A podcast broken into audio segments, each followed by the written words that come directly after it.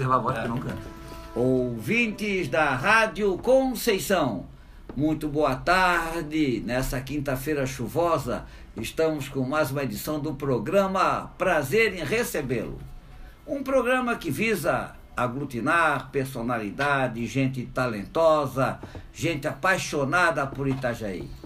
E hoje eu tenho dois convidados super ilustres, dois jovens, valorosos jovens, né? Que é o Anderson é, Bernardes, editor, escritor, que está aqui conosco, e o carismático Moa, Moacir Kinast. Todos dois extremamente talentosos, generosos, né? Então é uma alegria muito grande ter vocês aqui e vamos conversando. Vamos lá. Né? Não vou falar a duração do programa para não cansar os ouvintes. Então é uma Não surpresa a duração, mas estamos conversando. Isso. Anderson, com essa tua voz que te consagrou aí, teus cumprimentos ao público. Não, um- agradecer ao pessoal que está ouvindo aí a Rádio Conceição, os- aos ouvintes, agradecer a você, Célio, pelo convite e agradecer principalmente por essa apresentação aí tão... Tão assim, entusiástica, né? É, exatamente, eu acho que não condiz até com... Tu acha que eu, acho eu, é, eu me excedi um pouco? é, menos um pouco? É, um pouco menos, eu acho. Principalmente da minha parte. Anderson é um modesto em, em É um excesso. modesto, é um querido, eu conheci num coquetel, muito assim, ele é comedido, não pegava Sim. aquele, aquelas salgadinho, nada. Isso, muito- isso. Mas um comportamento de coquetel assim que contraria o senso comum, que as pessoas avançam. É que eu tava trabalhando também. Moacir me mostrar Kinast. como trabalhador naquela hora. O Mo é um queridão, é uma unanimidade na cidade. E aí, Moacir, cumprimentos. Boa tarde, boa tarde a todos. Boa tarde, Cecílio. Obrigado por estar novamente aqui na, no prazer em recebê-lo. Minha terceira participação no programa nesses anos. Estou muito feliz e principalmente estar aqui com o Anderson e com o nosso Beto Clapton, Beto o rei da guitarra. acompanhando aí também. Obrigado, estamos aí. Vamos bater um papo gostoso. Vamos, vamos conversar. Eu quero, a, a, início do programa, também justificar duas ausências do meu filho, Giordano Zaguino Furtado, que é amigo do Moacir desde pequeno, daquela turma histórica ali do BNH. Giordano tem umas demandas, uns compromissos ali no fórum e, infelizmente, não vai poder chegar a tempo. E o nosso showman, o Vitor Hugo Brown, que ele viria e está com a voz muito comprometi- comprometida. Isso. Ele mandou um abraço, está acompanhando a gente, está no leito, assim, deitado lá, mas está ouvindo, porque ele tem um show amanhã ou depois e tem que preservar o gogó, né? É, faz parte. Um abraço ao Vitor Hugo Brown, Que se mantém neste momento em decúbito dorsal. em decúbito dorsal. Decúbito do É, uma pessoa querida. Anderson. Anderson Fabiano, me, é, Anderson Bernardes, eu fiquei impressionado com a tua com a tua atividade de editor e assim por diante. Mas antes, fala um pouco da tua honrosa biografia para que os ouvintes saibam quem tu és. Afinal, Eu sou o herói da classe, da classe trabalhadora proveniente de Cordeiros. Eu, Cordeiro, que chique, hein? sim, eu lá da, da região da, da igreja de São Cristóvão, né? Da paróquia Sim. de São Cristóvão, aquela parte ali. E passei minha infância lá e estudei no Colégio Estadual Dom Afonso News, lá, colégio público. E aí, depois de, de uma pequena trajetória como trabalhador da indústria, eu consegui entrar na faculdade e aí fui fazer jornalismo. E aí, a partir do jornalismo, eu, eu entrei no mundo editorial, vamos dizer assim, né? Primeiro com... Você se formou em que ano, Eu João? me formei em jornalismo no ano de 2002. 2002. né? Eu trabalhei na imprensa, trabalhei no Diarinho durante muito tempo, trabalhei na Record. É do eh, tempo do Bozol ali, do... É, o Bozão tá lá até hoje, então, né? O Sandro Silva, né? Que é o Bozão. Sandro, ele curtiu e disse que vai acompanhar, porque É. ele é fã. O- É, o Sandro Silva tá lá até hoje. Eu, eu, eu- ele esteve um tempo, ele saiu, daí quando ele saiu, eu, eu, eu, eu cheguei, vamos dizer assim, né? Mas depois de um tempo que eu fiquei, ele retornou. Então a gente foi O em Sandro algum deu uma momento entrevista, é um intelectual também completo, escreve muito bem. Adoro os poemas Poeta, dele. poeta. poeta, e é ziqueiro, e é motoqueiro, e ele sobe, ele Aventureiro. escala essas coisas, todo um queridão. E então tá, vamos, vamos começar. Então, A tua idade, Eu tenho 42, 42, tu é de 77. 77. Ótimo. Moacir, quem tu és para os ouvintes, assim? Um pouco da tua honrosa biografia. Vamos lá. Eu estou com 38 anos vividos nessa cidade de? Itajaí. Fiz em março. Sou, Ah, porque eu- sou de 81, como o boleiro fala, não pergunta a idade, né? Tu é quanto? Sou de 80, eu sou sou- de 81, sou de 77. O meu filho vai para também 38. É, Agora exatamente. Vai ter festa no BNH. Semana que vem, É. né? Ou essa É. semana? Semana 26 de novembro. É, 26 de novembro. Ele disse que vai escapar, não quer receber ninguém. Mas fala, Moacir Ceci, E tu é cria do BNH, né? Som, é, fui morar ali na, nas ruas do BNH no começo da Rua Uruguai, que hoje em dia é final da Rua Uruguai. né?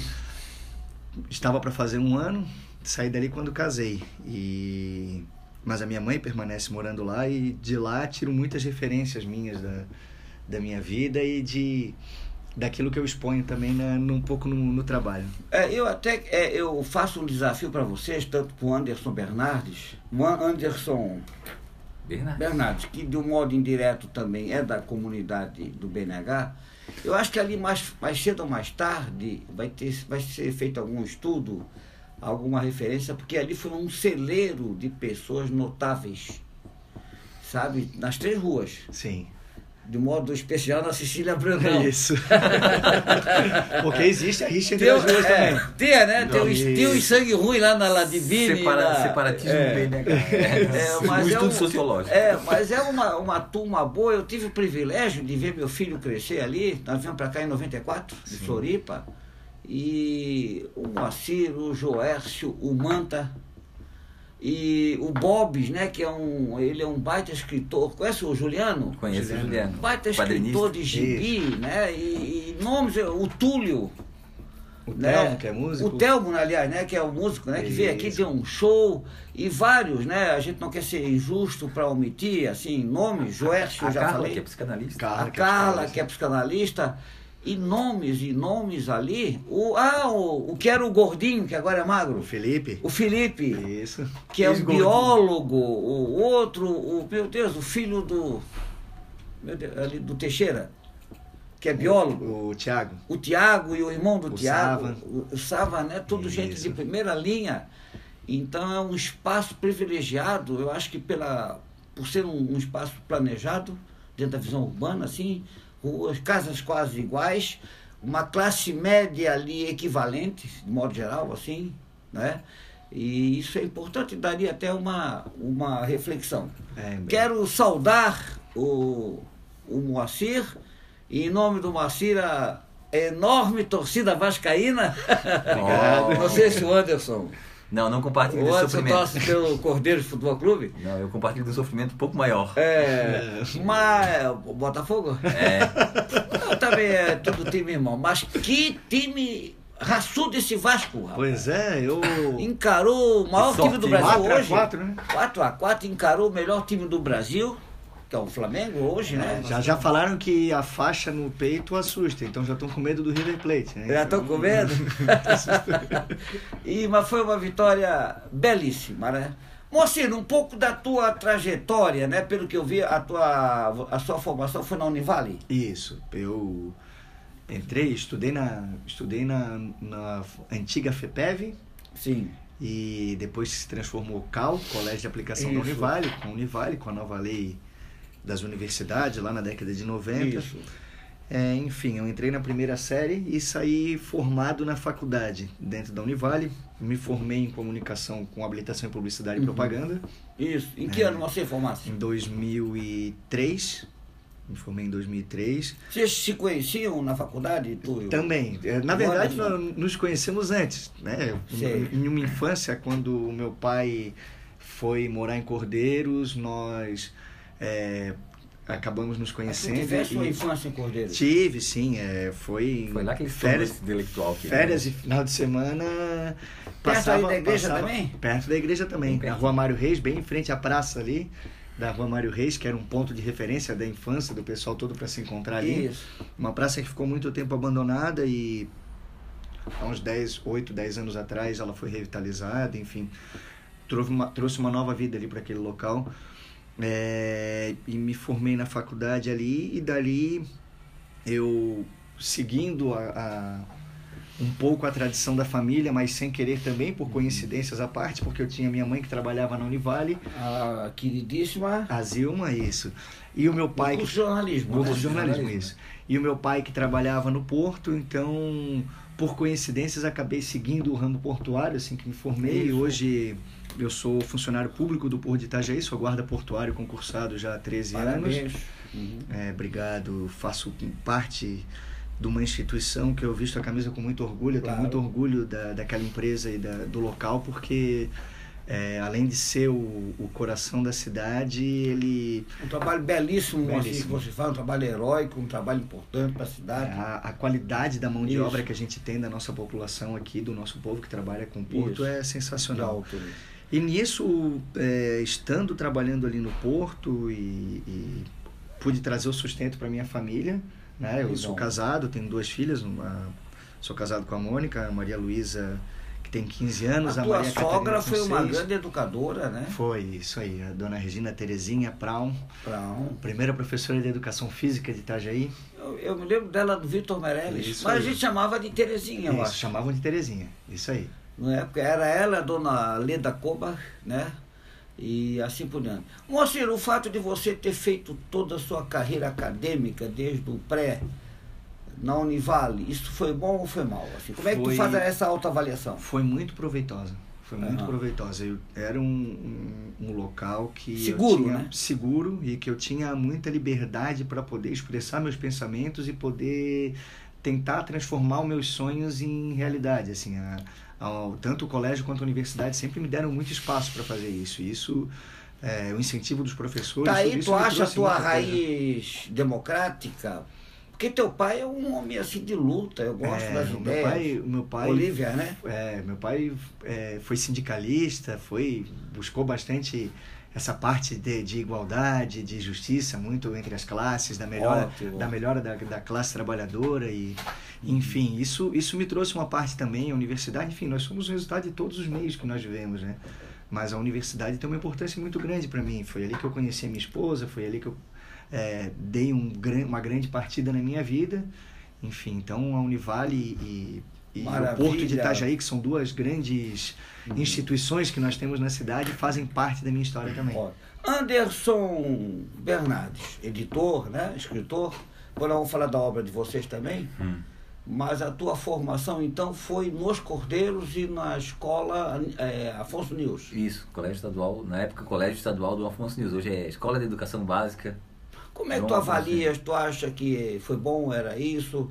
Tem saudade? Moacir pode lembrar de algum professor, alguma professora que te marcaram, assim?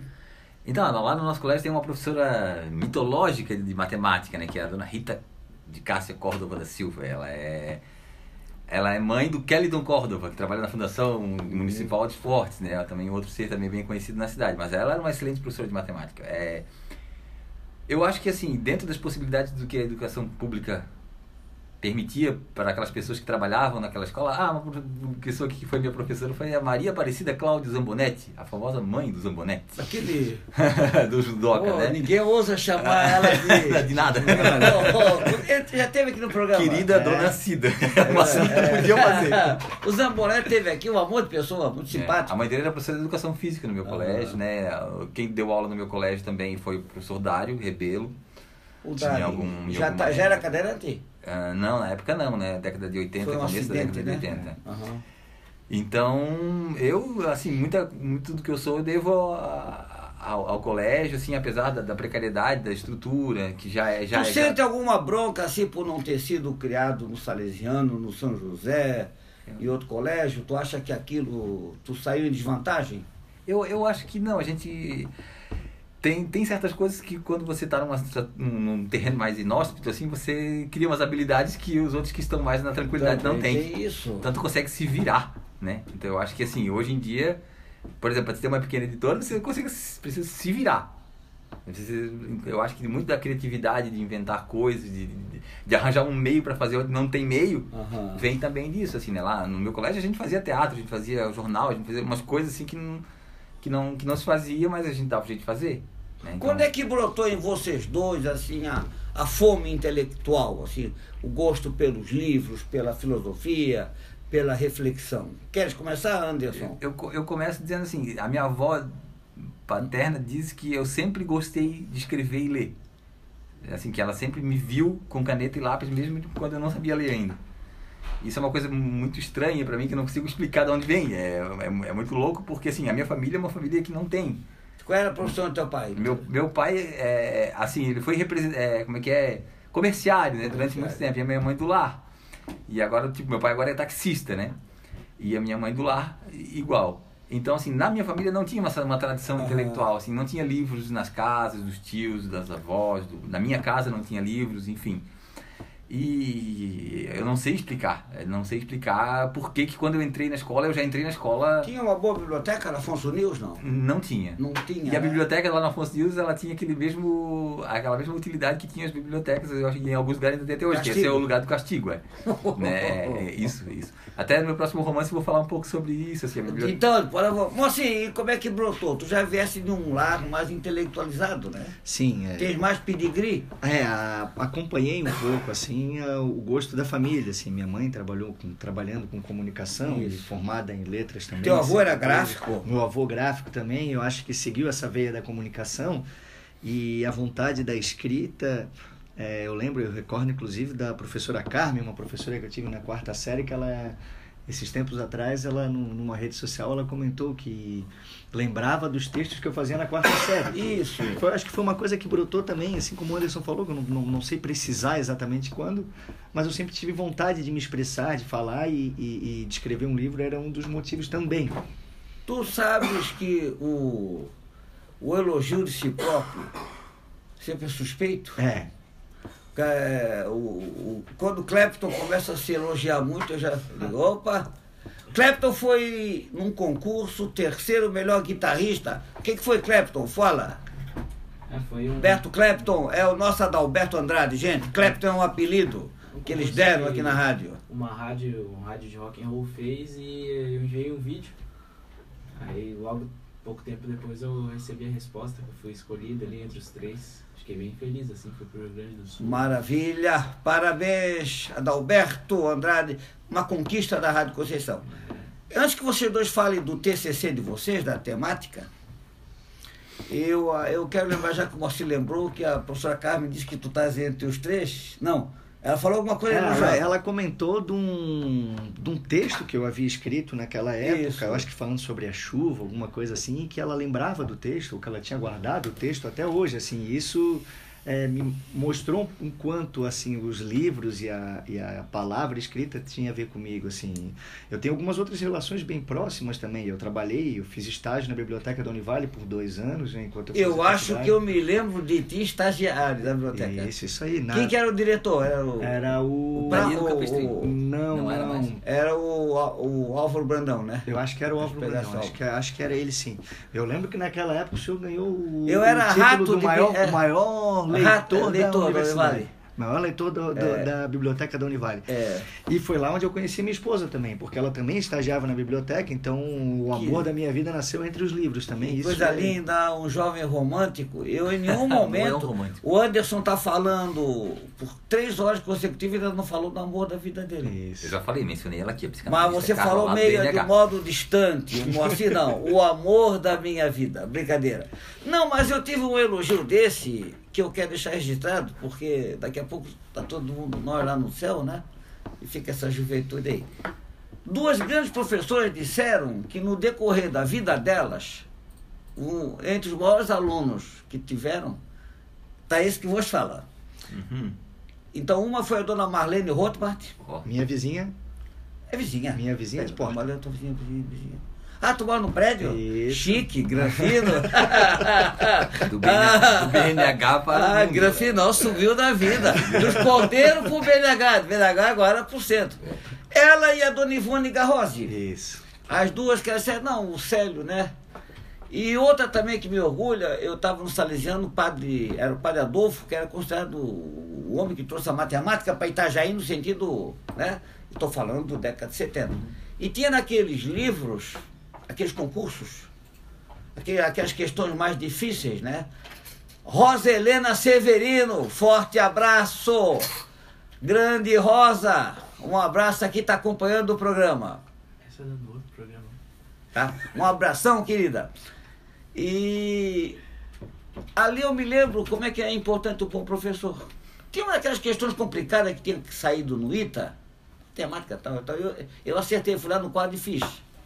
E ele me falou na frente, Padre Adolfo dos Anjos, falou, você está preparado para fazer vestibular em qualquer lugar do Brasil.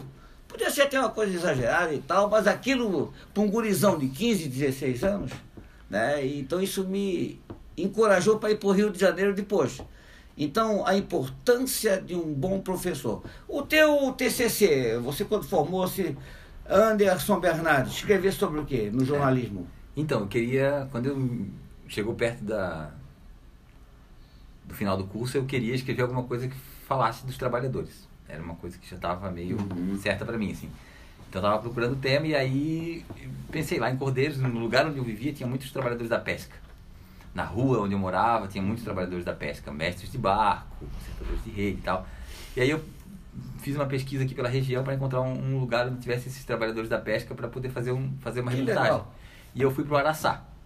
Claro, em Porto, Porto Belo. Belo, que é uma comunidade mais isolada, assim, que, que, que mantém um- uma tradição que é mais, que é mais Isso. parecida com o que eu de- quando eu era criança, né? Então, tipo, os consertadores de rede na beirada da praia. E aí lá eu fiz o meu TCC que se chama O Canto do Araçá Olha só. e é uma reportagem dividida em duas partes. Uma parte é a parte terra, em que conto toda a, a relação das pessoas ali. Deu quantas páginas? Né, eu não lembro.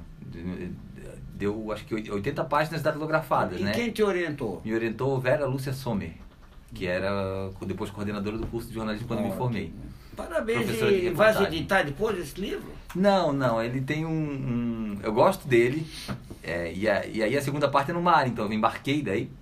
Fiz, e, e faz a segunda Fosse parte. alto mar? Fui. Não enjoasse? Não, não, sou, sou neto de pescador, que isso? É. Não tomasse umas bagas para. Não, Ah. não, nada, nada. Não, passei tranquilo, assim, o pior é se equilibrar, né? O- É, né, é, Moacir? se É, equilibrar. Moacir é o que tu faz todo dia. É, o Isso. Boa tá, tá acostumado com isso. se Moacir já equilibrar. tem um andar de marinheiro. Sim, já, já vai balançando. Ele né? faz assim. É, a, a minha pior adaptação foi, foi se equilibrar. Então, tanto é que ganhei o apelido de lagartixa, né? Porque eu ficava grudado na parede pra não cair. Aí, ó, lá vai o lagartixa. Eu- os pescadores deram esse apelido Ganhar mim. sua apelido. É. Mas que deve ser uma coisa. Eu, eu, eu teria interesse, não sei se está contigo ainda esse material, para dar uma lida. Eu tenho, tenho sim.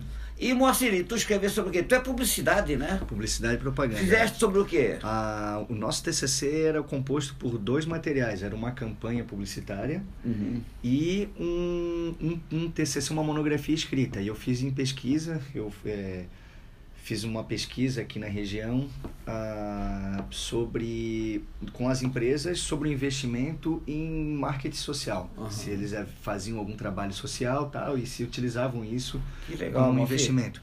Inclusive apresentei por eh, lá no Instituto Cidade Saudável na época. Claro, eu me lembro disso. Fiz uma apresentação lá e a eu respeito me desse estudo. disso, né? O tempo passa, é, né? passa mais rápido. Foi ali que formou, ali, desculpa a vaidade, ali que nós fizemos Volney Prefeito. O Instituto ali. Saudável, ali na Jaca Brandão. Isso aí. Lembra? Lembro, lembro disso. Eu apresentei para eles, eu fiquei nervoso e mais, foi mais, fiquei mais nervoso do que na hora de apresentar na O banca. Moacir é um queridão, respeitado, o Volney gostou, a equipe gostou. Tu apresentou, foi brilhante, e outro que apresentou também, ele deu uma volta no mundo. Isso, isso mereceria um livro, o Vilmar Brach.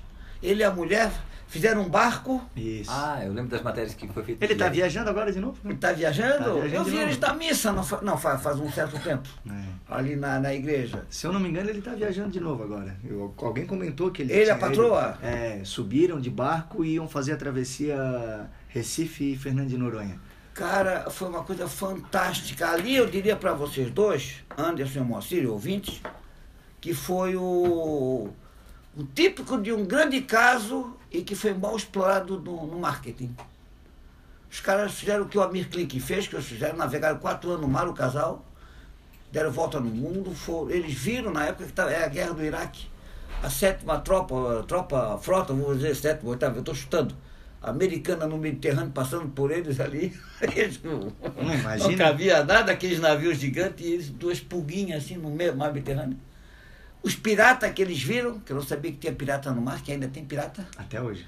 E outra que eles falaram, que eu fiquei impressionado, ele falou, ele foi meu aluno, e desculpa a vaidade, hoje eu estou um, hoje eu tô assim com um ataque de vaidade pessoal, que o ego, é, né, que eu estou diante de dois gigantes. Ele foi aluno do curso de empreendedorismo que eu dei, uma disciplina, e ele disse, sério, naquelas tuas viagens, aquelas aulas irracionais, Ricardo Krobel e a turma do BNH, obrigado, querido, obrigado, Laura. E nós vamos ter a Semana Filosófica, semana que vem. Tá lembrado do Ricardo Krobel? É o fera, grande comunicador, coach, estrategista, um abraço. E ele falou uma coisa, além do, do o, o Vilmar Braga, uma, uma que ele foi inspirado nas aulas de empreendedorismo. Por que, que eu estou fazendo? É uma vidinha chata, repetitiva. Vou fazer... E saíram, criaram, vendeu tudo que ele tinha, comprou um barco, esse barco estava ali. Isso. E quando eu estava lá, deixaram o recado para a mãe, mãe, a gente vai, não volta mais. Para a sogra. Ela, o nome é Igina, eu acho que é da geração da tua mãe. Sim. Ou, da turma ali do, do, da rua ali, um de Brito. Passaram quatro anos. Então eles viram muitas coisas entre elas. Uma coisa que eu nunca ouvi falar, o crocodilo do mar que dá lá na Austrália, daquilo ali, que o bicho, que o bicho que é, um, é, é ruim, renento. Deve ser da extrema direita. É um... raivoso. É o aquele, é gigante, brabo e ruim, cara. Não, não, não quer diálogo. Estamos com um editor, escritor, reacionarista, Anderson Bernardes, que depois vai falar do seu livro que está aqui, que é o. Não arranquem os vermes. Não arranquem os vermes de mim. E o Moacir que fez um presente para mim, ao contrário do outro. Um presente, uma dedicatória generosa uma letra meio de gar... Isso não é letra de. não é letra de salesiano, é letra de. é um garrancho aqui do Univale, hein? Isso aí. Ah, se fosse do Colégio das Irmãs, era uma letrinha certinha. Ó. O problema hoje é eu cobrar das minhas filhas uma é. letra bonita. Né? Elas têm letra bonita? Tem, ainda bem, porque. Ó, a dedicatória Linhas Salgadas. Ao contrário do outro entrevistado, amigo Célio, obrigado por todo incentivo e inspiração Espero que gostes. Vida incrível, Moa Moacir Kinast. Muito obrigado, Moacir. Obrigado, E muito obrigado também, Anderson Bernardos. Não arranque os vermes de mim. Apoio cultural e já voltamos. Olha, o livro Não Arranque os Vermes de Mim, de Anderson Bernardes. Qual é a editora, Anderson? Editora 8 e meio. 8 e meio, um livro belíssimo o, o, um primor de edição de editora aos moldes de vanguarda nacional, vanguarda europeia aqui, tá? E eu achei bonito também, Moacir, tu que és um publicitário, um homem da, dos signos, esse oito e meio, a simplicidade. Muito legal. Bem pensado. Como é que surgiu essa ideia, esse desenho aqui? Então, esse desenho surgiu lá na, na minha editora. Essa editora, ela é lá do Rio de Janeiro. Então, eu, é, é, não, é, essa não é a minha editora. A minha editora é aquela lá, ó. A IP Amarelo. IP Amarelo. Essa tá. editora é a editora que me publicou. Então, eu, eu, eu tô meio. Eu, eu já vou esclarecer os ouvintes. É um, paradoxo, livro, é um seu Célio, desculpa interromper, mas esse é, um, é um paradoxo que ah. nós chamamos, inclusive, que é o paradoxo de Anderson. Isso. Porque o Anderson, além de escritor, ele é editor. Isso. Porém, como é que um escritor que edita e lança o seu próprio livro vai ser recebido pelo mercado? E ao mesmo tempo, Entendi. o que não é publicado, é, é, se ele não publicar o livro pela editora dele, como é que o mercado vai receber a editora dele? Então criou-se o paradoxo. É um paradoxo. Agora, ser outro paradoxo. Ele não se considera a altura da editora. Exato. Pode ser. Ou talvez. ele está muito acima da editora. eu acho que nem uma coisa nem outra. Eu acho que o fa... eu sou o editor da minha editora. Quem avalia os originais que chegam para minha editora sou eu. Sim. Então eu teria que me avaliar. E eu e acho que é não um estou problema capacitado para me avaliar. Alguém tem que me avaliar. Maravilhoso. Fale um pouco do livro Não Arranque os Vermes de Mim. É um romance? É um romance. É um romance que se passa em Santa Catarina. Tem muito sexo? Não. Tem pouco. Pouco. Poucas cenas? Poucas cenas. Uhum. Na cena, cena não tem nenhuma. Tem alusões. Aquele passado teu lá dos cordeiros não é fácil. Já me falaram. Mas fala do livro. Então, é um romance, se passa numa cidade fictícia chamada Dois Rios mas que fica em Santa Catarina. Então foi criada essa cidade em Santa Catarina e lá nesse lugar nasce uma, uma, uma menina e a gente vai acompanhar a trajetória dela uma trajetória sofrida lá na cidade dela, até que até o ponto em que ela em que ela deixa a cidade para ir para Florianópolis e trabalhar como diarista em Florianópolis. Aí lá em Florianópolis ela escreve então a sua própria história e envia para uma editora. E essa editora então tem o interesse de publicar o livro, só que quando vai contatar com a autora do livro, ela está morta. E aí então o leitor passa a acompanhar essa história para saber de onde ela veio, quem ela é e por que ela morreu. Maravilha, como é que tu produzisse esse livro? Foi um livro de um fôlego só? Um livro foi evoluindo, levou anos? Como é que foi a, a gesta, gestação? Gestação é. Gestação desse livro. É, teve um, um grande período de, de, de, de gestação mesmo das ideias, né? Então eu, eu tinha essa. É o teu primeiro livro? É o meu primeiro livro. Eu tinha essa ideia geral do livro, que é uma ideia que é sobre fazer um livro sobre o que fazer com a dor. E em, em torno desse tema central, vamos dizer assim, eu fui é, elaborando a narrativa na minha cabeça, pensando coisas, pensando, isso eu acho que durante um ano mais ou menos eu fiquei com essa ideia e não, não, não escrevi nada. E aí quando num, num determinado dia eu achei que tinha uma história que começava e terminava, eu sentei e escrevi um, um resumo. Como Passasse se eu, um dia no computador. Como se, foi menos, foi, foi rapidamente. Eu escrevi um resumo de quatro páginas. Como se eu estivesse contando o livro resumidamente para alguém em quatro páginas. E a partir desse resumo de quatro páginas, então foi eu, esticando. eu fui, fui produzindo o romance. Aí em dois meses eu, eu produzi o texto do romance. E deu 120 páginas, né? Isso, aí, aí nessa diagramação deu 120 páginas. Ótimo. Moacir, linhas salgadas.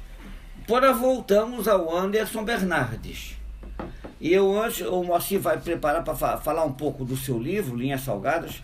Eu acho que é o segundo lançamento, né? Não, o primeiro ele está Mas... sendo, ele tá, foi uma, um, a primeira reimpressão dele. A primeira reimpressão, porque é. eu recebi um elegante convite pessoal do Moacir e eu estava com um compromisso com a Irmandade do Santíssimo Sacramento, foi numa quinta, né? Isso aí. E nós tínhamos a nossa a missa, depois nós tínhamos uma procissão e eu te peço mil desculpas, mas o Jordano depois falou. Estava presente. Estava presente. O Jordano, meu filho, os dois são amigos desde pequeno. Um, eu tenho orgulho do meu filho ter um amigo do teu nível. E por coincidência, o que escreveu o prefácio do livro, né? Olha só, meu filho escreveu o prefácio? Isso aí. A orelha, né? A orelha. A orelha, Jordano Zaguini Furtado. Maravilha, gente. Isso é um senso de fraternidade. Quem estuda a fraternidade, quem entende a esse signo sabe que é fundamental para a humanidade, a amizade, a fraternidade. Eu quero agradecer também, esteve aqui, Beto Clapton, o nosso Everton William da Cunha, que foi entrevistado semana passada, um jovem brilhante que deixou o título O Bocejo Nostálgico do Tempo, da editora Birumba. É isso, editora Birumba? Né? Deve ser. Eu acho que é. Tá? Muito obrigado. O Anderson, o Everton William da Cunha, ele é um profissional do Codetan de Brusque. Eu não sei as siglas. É, eu também não sei as siglas. É, o Codetan de Brusque é um cara altamente consciente, tem uma visão filosófica do trânsito e da mobilidade exemplar. Se, se vocês não o conheçam, deveriam conhecer pessoalmente. Um gurizão novo, acho que tem 30 anos, 31. Legal. Brilhante. Moacir, linhas salgadas para os ouvintes é um livro de crônicas. Isso. 94, 95 páginas. A editora é o IP Amarelo, que é a editora do, do, Anderson. do Anderson. Aliás, o Anderson também, eu fui conhecê-lo no lançamento do livro dos poetas Samuel. Solares 4. Solares 4, um livro belíssimo também. Né? Então, e essa editora eu quero parabenizar pelo bom gosto. Né? Mostre, linhas salgadas. Ah, o livro nasceu a partir de uma coluna que eu escrevia num, num site de surf que tem aqui no estado, que a base dele é em Joinville, mas haviam colunistas de todo o sul do país tem e eu era um dos colunistas. de Joinville? Tem um grupo grande, bem organizado. Interessante. Ah, tá, porque eles vão para São Francisco. São Francisco, tá. eles descem aqui para Barra Velha, Pissarras, Itajaí. Uma ignorância, aí vocês vão. Eu, eu, nunca fui bom em geografia. Joinville tem costa tem a parte da Baía da Babitonga. Que é, é, é litoral. Isso, que seria uma parte do tá. litoral de Joinville. Então fala, fala ah, teu livro. E a partir daí eu consegui, é, vamos dizer assim, ter a confiança de que eu poderia escrever um livro, que sempre foi um sonho meu. Então, durante um tempo, fui produzindo material e além de algumas crônicas e alguma, alguns textos que eu escrevi para a coluna, havia alguns outros que estavam guardados em casa na, na intenção de colocar isso num livro. E a partir do momento que eu achei, me achei pronto a isso, a, a, a, a colocar, reunir tudo isso num livro, é, eu fui buscar uma editora, fui buscar alguém para que pudesse ver e é, eu não conseguia no meu horizonte ver mais alguém a não ser o pessoal da, da IP Amarelo. E o teu Anderson, amigo Anderson já tinha editora? Já tinha editora. E aí é, nós conversamos, tomamos um café na, na antiga e nostálgica padaria Patino. Quem pagou a conta? O Mocinho. O Anderson TG, vocês vão fechar. Ah, e, e, aí? E Como era bate... aquele sonho, né? É isso, ah. batemos um papo ali, comemos um pãozinho, enfim. É, e dali começou a amadurecer a ideia e essa ideia ficou parada durante quase um ano uh, por conta de alguns compromissos pessoais. E aí quando eu fui retomar surgiu um segundo compromisso. Então houve nesse segundo compromisso que duraram mais ou menos durou mais ou menos seis meses uma revisão de, de todo aquele material que eu já tinha adquirido e uma inclusão de algumas outras coisas. E no final do ano passado a gente voltou a conversar mais sério para poder fazer a impressão do, do livro e, enfim, fazer o lançamento dele, tudo isso. É, e, e, ele se transformou em realidade em abril. Nós marcamos, na primeira semana de abril foi feito o lançamento e... Desse ano? Desse foi, ano, né? é. E até hoje está sendo uma experiência bem legal, assim, por, é, não só pelo fato de escrever, de ser uma experiência muito interessante, essa questão do lançamento do livro, porque é, tu conseguir transformar aquele sonho ali de estar tá escrevendo tal e de, de lançar um livro em realidade, tu vê todos os caminhos tu tem que seguir até lá, né? Da, a, da produção, da orientação da própria editora, e isso é muito importante frisar, principalmente o trabalho da, da IP Amarelo nisso, em, em, tudo que eles me passaram, não só na revisão do trabalho, mas na orientação, na escolha dos textos, de como a gente poderia montar, do que fazer, do que não fazer, inclusive da parte gráfica, composição da capa, tudo isso também. Então, é, foi bem interessante para depois trabalhar a distribuição. Isso foi bem legal, assim, foi bem, bem importante para mim. Foi, um, foi um, um, bom aprendizado que acabou me dando uma confiança muito grande, né? Porque eu enxergo que é, o escritor, antes de tudo, ele precisa antes dele se, se é, ser publicado ou ele buscar uma editora para publicação, ele precisa escolher qual das vaidades dele que ele, ele vai, vai conseguir expor, né? Então, é, isso existe em qualquer pessoa, óbvio, no, no limite da, da questão da vaidade e, da, da autoconfiança e, e, de estar bem consigo para poder fazer isso. E esse processo da criação do livro e, da, e do lançamento foi, foi importante isso, dessa maneira para mim. Isso foi muito legal. E já estamos aí na, na primeira reimpressão, porque fizemos um número X de, de, de exemplares que imaginávamos. Já esgotou, né? Já esgotou, esgotou rápido. Então fizemos uma, segunda, uma primeira reimpressão e estamos na estrada aí novamente. Então. Maravilha. Anderson, explique para nós. Eu, eu, eu queria que o Moacir depois escolhesse algum texto e, e o Anderson também algum texto, algum trecho do seu livro. Eu já vi aqui, eu estou de olho, eu gostei muito desse aqui, Ode a Naufragados. É Naufragados aqui na ilha? Meu Deus, tu vai ler para nós. Tá ok. Tem um aqui que é mais instigante, que é Surf e a Política, né? Isso. Também outra reflexão. Enquanto o Moacir se prepara para ler Ode a Naufragados, o Anderson Bernardes vai nos explicar para mim e para o público o que é uma editora. Porque a editora não tem nada a ver com a gráfica. Não. Não é a editora que faz o livro. A editora, ela principalmente ela seleciona dentro de uma dentro de, um, de uma quantidade de escritores que tem disponível, escritores e escritores que tem disponível no mercado e que procuram uma editora, aqueles títulos que, aqueles é, originais que ela acredita que, que fazem eco ali no, na sua Isso. linha editorial, que aí, aí cada editora tem uma, tem uma linha editorial, tem, tem editores que, por exemplo, publicam o que dá dinheiro, tem, public, tem editores que publicam o que está alinhado ideologicamente, enfim, né, tem vários, vários tipos de linha editorial, mas enfim, primeiro, selecionar material, porque tem muito mais material escrito do que é possível publicar. Uhum. Depois de selecionado, né? Fazer a um, correção gráfica. É, fazer, é, fazer um contrato com o autor para que, que ele receba lá os seus direitos, e, enfim, e aí trabalhar no livro. Ele pagou direitinho, mocinho? Tá tudo ok. É. Que bom, hein? É, Descontou o lanche lá do patinho? Ah, E aí, então, vai esse processo de produção do livro, que vai desde uma edição mesmo, porque, por exemplo, no caso do Moa, tinha mais textos do que, do que, do que tem ali, alguns a gente não publicou. é uma pena, sempre corta o coração, né? Você se desfazer de alguma coisa, né? Mas Sim, é igual é ter, verdade. ter que abandonar um filho, né? Isso, isso. Mas fala. E, e aí, né, esse texto é, tem um parágrafo que, que, que, é, que é extenso demais, enfim, uma, uma correção que não é meramente Sim. ortográfica. É uma, é, um, é, é uma enxugada no texto mesmo, assim, respeitando o estilo do autor, né? Tu Aham. não vai transformar o texto do autor num outro texto, mas assim, tu vai dar uma, aquela, o teu olhar de editor para dizer, ó, para o teu texto ficar com o teu estilo, mas ficar melhor do que ele já tá, a gente propõe que se faça isso. Na IP é sempre um acordo, a gente não faz, não corta e não, não muda nada sem que o autor saiba o que que o que está acontecendo. E aí tem uma revisão mesmo, ortográfica depois, né? Porque depois Tu mesmo que faz. é, a, a, a gente tenta não fazer, né? Porque quando dá a gente não faz, porque é melhor que outra pessoa faça.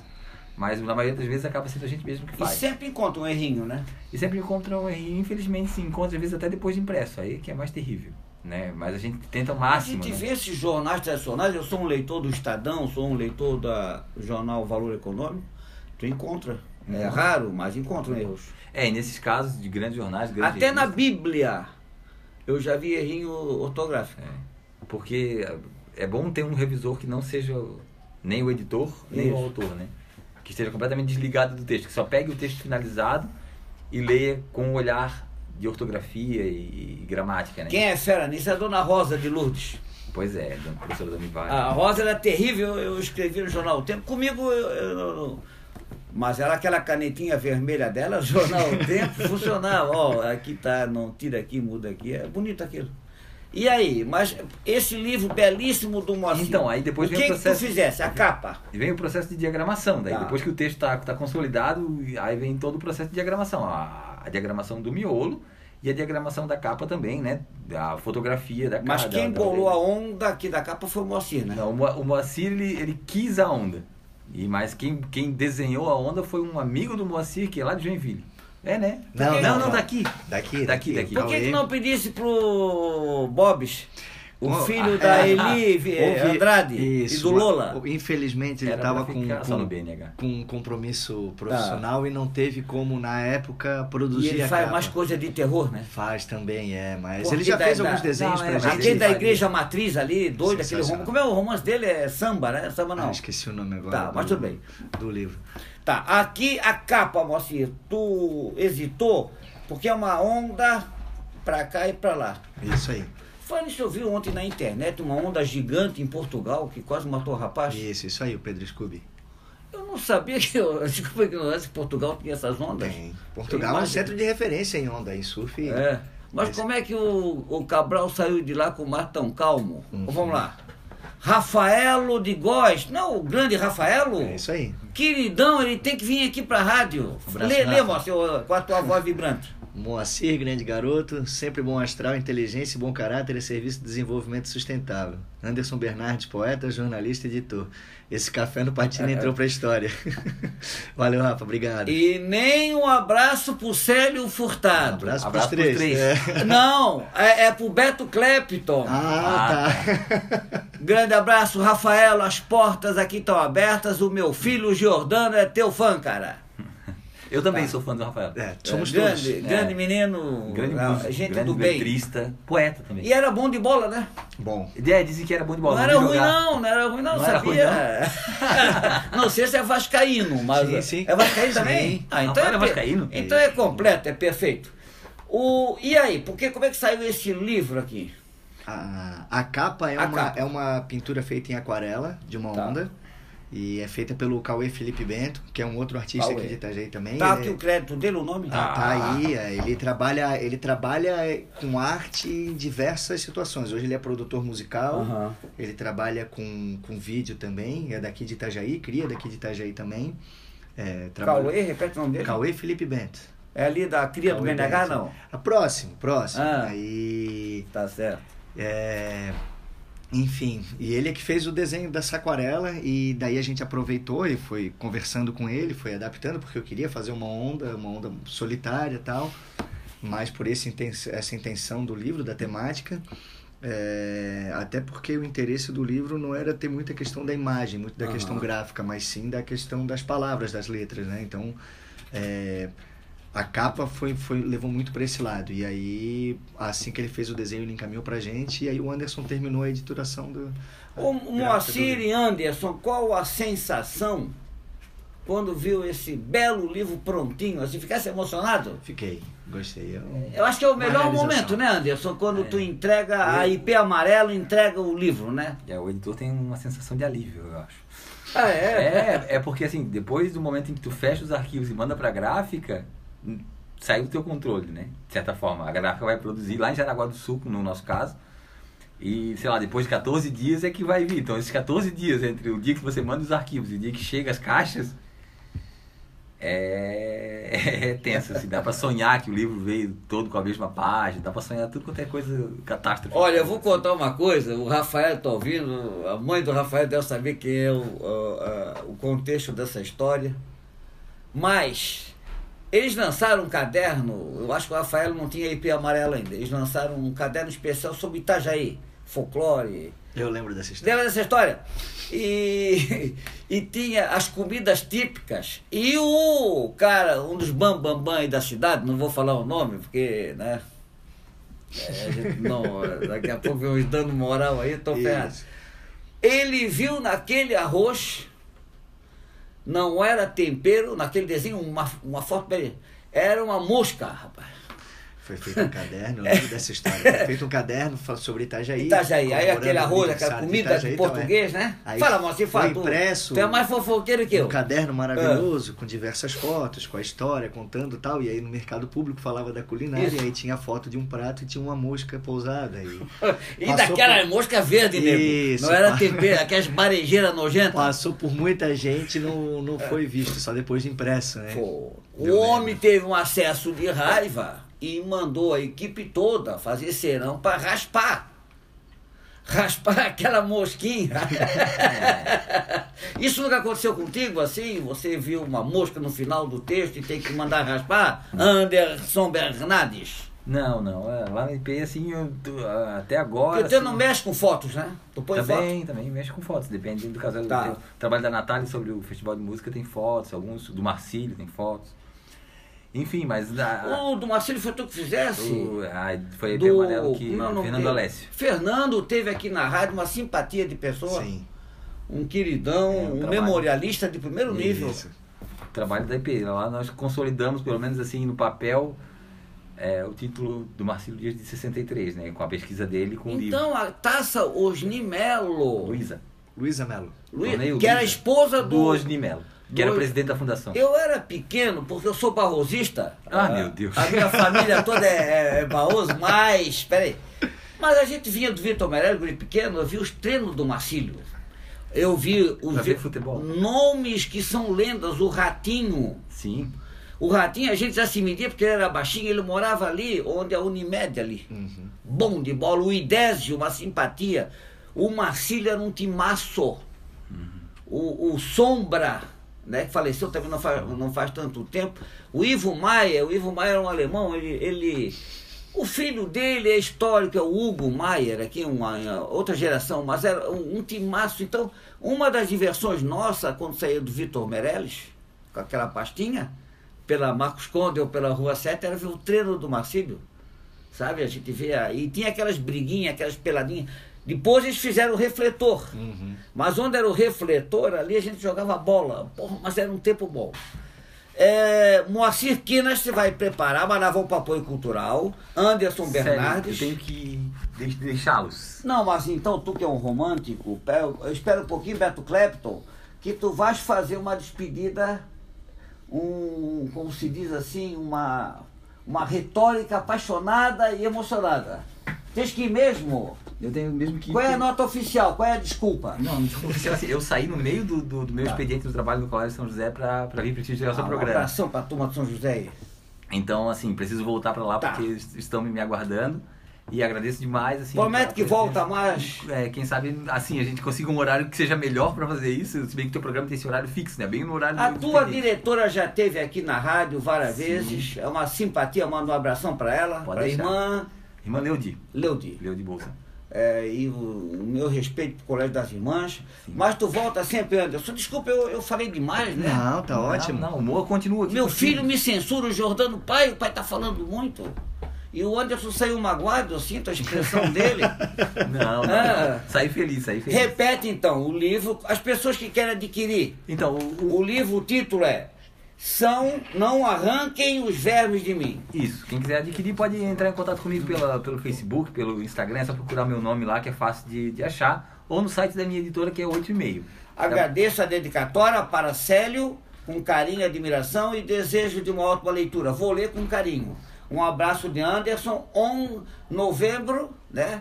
19. Depois eu passo para. Acho que nós estamos no Facebook. Isso, estamos sim. Moacir, eu jogo as fotos e a gente compartilha. Ótimo, isso aí. Tá certo. Muito obrigado, então. Anderson. Eu que agradeço. Tá bom? Leva uma edição do jornal ali, a imprensa. Pode deixar. Obrigado e apoio cultural, Moacir. Aí tu vai ler um texto para nós. Positivo, vamos lá. Tá?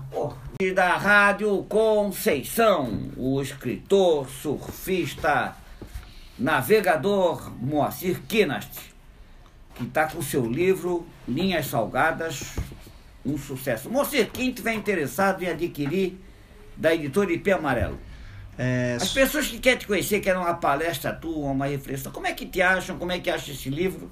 pelas redes sociais, tanto o o Facebook, que eu não tenho, não uso muito, mas estou lá, o meu perfil está lá, e o Instagram, onde eu sou mais ativo, pode me procurar lá, Moacir Kenashi, é, ou no Twitter também, enfim. Achando Vamos soletrar pelas Kinest, é K-I-N... K-I-E K-I-E... N-A-S-T. K-I-E-N-A-S-T. Kienast. Aham. Isso aí. E para quem quiser adquirir um, um exemplar do Linhas Salgadas, pode ser comigo. Eu tenho alguns exemplares à disposição. E mas o nosso ponto principal de venda é pelo site da editora IP Amarelo. Nós fizemos a venda pela internet. E entregam, encaminhamos- Entregamos sem nenhum custo. O valor do livro 30 reais. 30 reais. É, com valor sempre acessível também. acessível.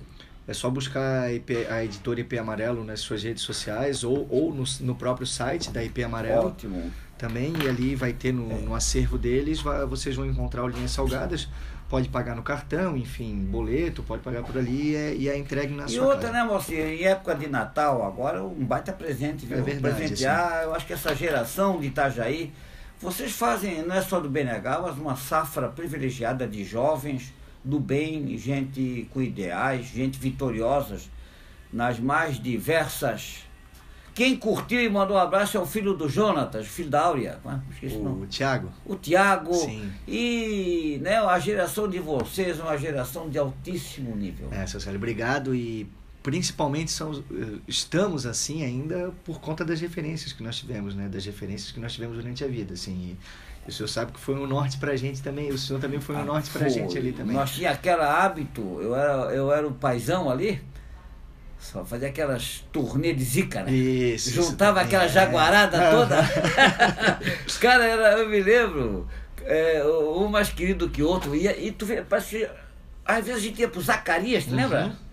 Eu juntava e os pais confiavam em mim. É. eu, meu filho Jordano, e o Moa, e o Gordinho, e o Joércio, e aí aquela turma, rapaz, tudo, tudo Isso. comportado, tomava aqueles banhos no Zacarias. É. 15 quilômetros, não é pouco, mano, é muito. Não, tá, é verdade, uma- numa época que Isso, é, as distâncias eram mais longe. Eu nem sei se já tinha contorno sul, mas eu acho que já estava, né? Tava tava no começo ali. foi no Começo, acho que era, era chão batido ainda. Isso, e é, nós temos muita referência, assim, né? O meu pai, na época de infância também, levava a gente para andar naquele morro ali também. Teu pai é um homem exemplar, um paizão, um homem E- de luta, um homem que compreende a história, a ideologia e que compreende como poucos esses tempos cinzentos que nós estamos vivendo, que depois nós vamos debater. Escolhe um tema. É. Vamos Aquele lá. da. Um texto aí para fazer uma leitura, para você ver o nível da prosa e do estilo do, Moacir, do escritor Moacir Kinast. Deixa eu achar aquele que a gente comentou ali de naufragados. Página então. 64. 64, vamos lá. Ode Beto Clapton preparando a câmera. Câmara? Câmera? Câmera. Qual a diferença, uh, câmera e câmara? Câmara é um local, né? Tá, o pneu meu tá com a câmara vazia ou a câmera? Ali ele tá com a câmera. Ah, viu? Câmara, câmara. Ah, ah, viu? Vacilou. É. Câmera de. Ah, professor é, é fácil.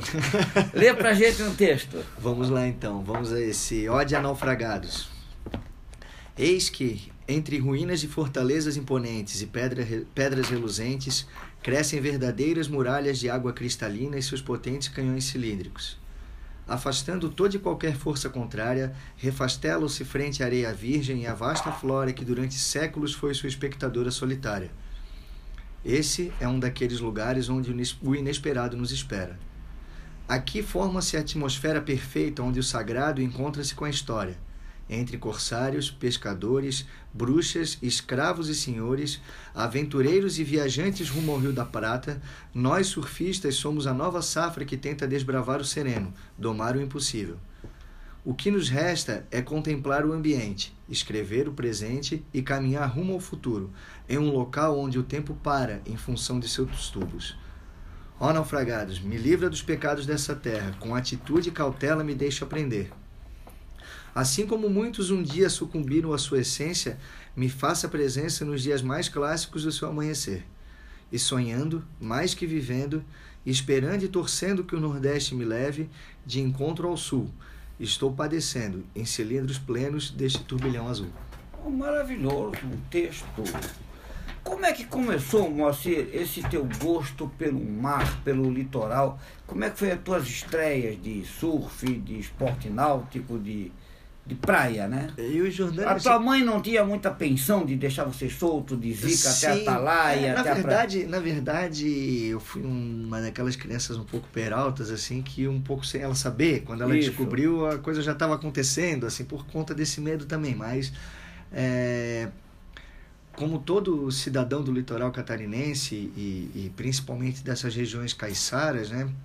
É, eu sou filho e neto de pescador, Uhum. e inclusive eu e Jordano a gente debate muito essa situação que a nossa geração foi uma geração que acabou mudando um pouco essa história da relação do cidadão do litoral catarinense com o mar.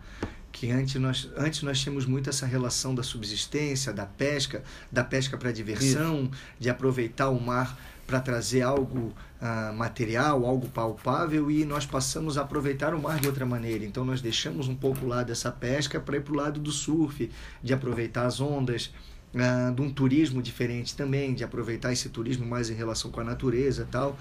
É, então eu passei uma infância muito boa assim nas praias de Itajaí, na, na praia central de Balneário Camboriú, eu tinha uma, uma tia Camboriú avó. também? É, uma tia avó que morava ali na rua 3000, então eu visitava muito ela e aproveitava muito Uma essa parte ali na pergunta, praia há central. surfista, há um, é um espaço favorável ao surf ali, ao Balneário Camboriú, que eu não... não- Balneário Camboriú é um celeiro de muitos atletas profissionais no Brasil. Explique no assim. melhor, é mesmo? Mas É. aquele mar, essa impressão que é mais calmo, mas É, ele é mais calmo, ele é um, um- Em comparação, por exemplo, com as praias aqui de Itajaí, com a Praia Brava, com a Praia da Atalaia, ele é um, um mar muito mais calmo. mas é- dá para surfar. Ele é mais protegido, mas dá para surfar. Nós estamos passando agora por um período de lestada, são esses sete dias agora de vento e, e ressaca, é, com ondas um, um pouco grandes, afastadas da costa e, e- e chegando aqui no nosso meio é, um- ondas maiores do que nós temos no dia a dia. E Balneário Camboriú já é um local mais protegido de vento, tudo isso, então o pessoal aproveita um pouco lá. E é uma onda boa para aprendizado também. É, então essa relação ah, do mar acabou sendo uma coisa natural, assim, minha. Então sempre lá brincando, surfando com aquela pranchinha de isopor que a gente tinha para comprar ali na beira da praia e tal. De zica. De ziquinha, brincando bastante. É, eu lembro daquela vez que teve uma baleia que encalhou ali na praia em Balneário Camboriú. Nós fomos pegar uma turminha, toda do BNH foi de bicicleta lá, dar uma olhada na praia central de Balneário Coisa Camboriú de bicicleta, voltamos. E com o passar do tempo, na minha adolescência, eu praticava muito esporte, nadava na piscina da Univale, jogava futebol, basquete, handebol, vôlei, enfim. Fazia muita o contraturno ali no período, porque minha mãe trabalhava na Univale também, fica, aproveitava muito essa Tu estrutura do colégio. aquela piscina ali, né? Muito tempo, durante muito tempo, assim, o colégio a gente tinha muita relação, a gente podia fazer aula de natação ali, podia aproveitava muito. E com o tempo eu acabei indo pro basquete, jogava basquete e acabei me lesionando numa partida do G dos Jogos Escolares contra o São José. Machucou. Acabei quebrando o tornozelo, rompendo os ligamentos, tudo isso. E passei um bom tempo sem conseguir pisar o pé no chão tal. E para me recuperar eu precisava. Que idade tu tinhas? há 15 anos, cara, 15 por aí. é. E passei aí para cabeçudas para andar na areia fofa, para nadar, para aproveitar aquele Quase balanço como do uma mar, fisioterapia. uma fisioterapia. E aí com o tempo os, os meus os nossos amigos ali do BNH já pegavam onda, já surfavam, então eu não tinha prancha ainda, acabava pegando prancha emprestada de um, de outro para ir, até que um tempo uns seis meses, um ano depois, acabei comprando um equipamento para mim. Dali em diante, o surf tomou uma direção na minha vida que acabou me levando por um caminho que foi ótimo, assim, desse, da, da relação com a natureza, de respeito, de, de como trabalhar com o inesperado, de como saber lidar com situações que nem sempre são as planejadas, porque a gente encara muito essas relações dentro do mar, né? E Você já salvou vidas, Moacir? já algumas. Algumas. Como é a sensação, assim? Porque é uma coisa maravilhosa, né? É, Quer dizer, é um bem, tu sente que tu salvou mesmo, né? é, na verdade é uma. É um, Afogamentos. no, no momento ali tu trabalha com instinto, assim, né? Tu vai ali para salvar porque, óbvio, nós temos essa relação solidária com o próximo e essa visão de, de se ajudar mesmo, de sermos é, não só solidários, mas no- nos colocarmos no lugar do próximo, né? Então, isso é muito importante. A gente, estando dentro do mar e tendo esse conhecimento das correntes, da maré, das ondas, muitas vezes a gente se depara com pessoas que não têm essa relação, né? Principalmente durante a temporada, aí que a nossa, a nossa região recebe muitos turistas. Então, já aconteceram algumas vezes. Qual sim. é a, a, a, a metodologia? Mandar? Tu, tu libera a prancha para eles? Exato, foram, todas as vezes foram assim. Eu liberei a prancha para eles Pra acalmar. para acalmar, até para ter essa condução. É, e, e além disso, a gente tem uma relação com, com os guarda-vidas também, com o pessoal, então a gente acaba tendo um pouco de noção, assim. Quando tu vê alguém se afogando, tu nunca pode tentar agarrar a pessoa, porque a pessoa está num desespero, ela vai te afundar, ela vai te Aí colocar numa dois. posição, ela vai te colocar numa Ah. posição involuntária também, então tu, tu precisa chegar próximo, dar essa, esse suporte para ela, mas ao mesmo tempo tu tem que se preservar, né? Tu tem que trabalhar Nós desse jeito. tivemos uma entrevista aqui, o teu nome veio a baile algumas vezes, eu não sei porque que tu não viesse, mas com o Bacana. Legal. Uhum. O Bacana, eu acho que tu estavas de serviço, alguma coisa assim que o Jordano lembrou. E o Bacana falou disso também, dos salva-vidas. E depois veio até uma gozaçãozinha assim saudável. Bodyboarder. Isso. É, por que, que há preconceito contra. Ah, já, Ou é aconteceu bobiça? muito, já aconteceu muito, assim, mas hoje eu acho uma Explique bobiça... pra nós, como é que é a pronúncia, Moacir? É, bodyboard, é isso mesmo. Bodyboard. Bodyboard, é. O esporte é o bodyboarding, né? Que é, que é a maneira... Não é em pé, deitado. Não, é deitado. É, é uma prancha do corpo, né? Por isso Tá. que é bodyboarding. Em inglês E é... corre menos riscos. Ah, não, ela tem as suas diferenças, Tá. né, né? Porque a gente usa nadadeira e tal, mas... E tem o cordão tempo- amarrado? Isso, ao mesmo tempo ah, nós, nós amarramos o, o leste, que a gente chama, né? Aquela cordinha no braço ou no, ou no Tá. pulso, enquanto o surfista amarra no pé, por conta da O proximidade, risco da é o localização mesmo, da.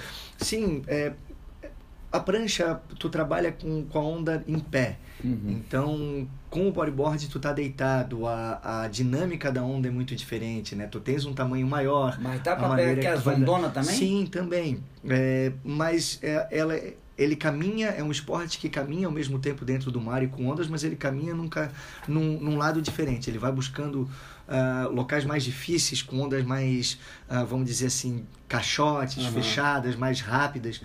Porque ele é um esporte mais aéreo, vamos dizer. Enquanto o surf de prancha ele aproveita a linha, ele anda durante a, a onda inteira, então ele faz uma linha aproveitando a parede da onda. Nós utilizamos a parede da onda como uma rampa para poder executar as manobras. Então são caminhos um pouco diferentes. E como é que foi isso? Porque tu começou como surfista também. É, também, e logo passei pro bodyboard por essa questão do equipamento, assim. Ou a teve gente- a ver com a tua contusão do tornozelo? Também, também, assim, é, mas é, um pouco assim, tava ali com a prancha tal, e, e o equipamento que estava disponível pra gente era o bodyboard, eu gostava, fui pegando gosto, tentei um pouco na prancha, mas como eu gostava muito do bodyboard, acabei ficando também, a gente trocava muito equipamento ali na época tal, nem todos tínhamos, enfim, e acabou ficando, foi uma coisa que foi, foi Geralmente o começo de muito surfista é no bodyboard, depois ele passa para prancha de surf. Uhum. Mas não há hierarquia nisso? Né? Não, não, assim, é, já aconteceu, década Existe de 80. Existe esse slater também do bodyboard? Existe, nós temos inclusive o brasileiro. Uma vez tu organizou Itajaí, né? Isso, isso. É, sim, até hoje eu trabalho um pouco com essa parte de eventos também, uhum. com, com a organização do esporte em si, na Federação Catarinense, na Confederação Brasileira. De bodyboard? De bodyboard, aham. Uhum. Eu faço parte da, tanto da Federação Catarinense quanto da Confederação Brasileira. Faço parte da gestão também. E... Tens alguma estatística? Quantos tem na região, no estado, no Brasil? Olha, nós hoje estamos é, fazendo uma nova, uma nova fase dentro do esporte no Brasil, sabe? Assim, nós, nos, na última década nós tivemos grandes problemas de gestão no esporte. E, e, isso acabou em todos né em todos mas é, especificamente no bodyboard assim a gente acabou perdendo muito assim né nós o Brasil era um, era, uma, era um país que dominava o bodyboard até, Olha só, até metade da década de 90, começo dos anos 2000. Assim, nós temos o Guilherme Tâmega, que é uma lenda do, do esporte, o carioca. Hoje ele mora no Havaí, ele é salva-vidas. Guilherme, Guilherme Tâmega. Ele é salva-vidas no Havaí hoje. Ele já se aposentou das competições, então ele tem a marca dele, a fábrica dele de pranchas e trabalha como salva-vidas lá no Havaí também, por essa relação com o mar. E é, no feminino, nós ah, praticamente dominamos, assim, acho que mais de 50% dos títulos do circuito mundial de uhum. bodyboard até hoje é do Brasil, no feminino. E no masculino, até o começo dos anos 2000 ali, nós tínhamos uma hegemonia do, do Brasil. Depois, em 2008, a gente teve com o Uri Valadão, o, o baiano foi a última vez campeão do circuito mundial. E aqui no estado nós temos o Éder Luciano, ali de Itapema, que foi tricampeão mundial do ISA Games, agora 2015, uhum. 2014, 15 e 17, se eu não me engano. Foram os últimos títulos de expressão assim que o Brasil conquistou dentro do, do circuito mundial de bodyboard.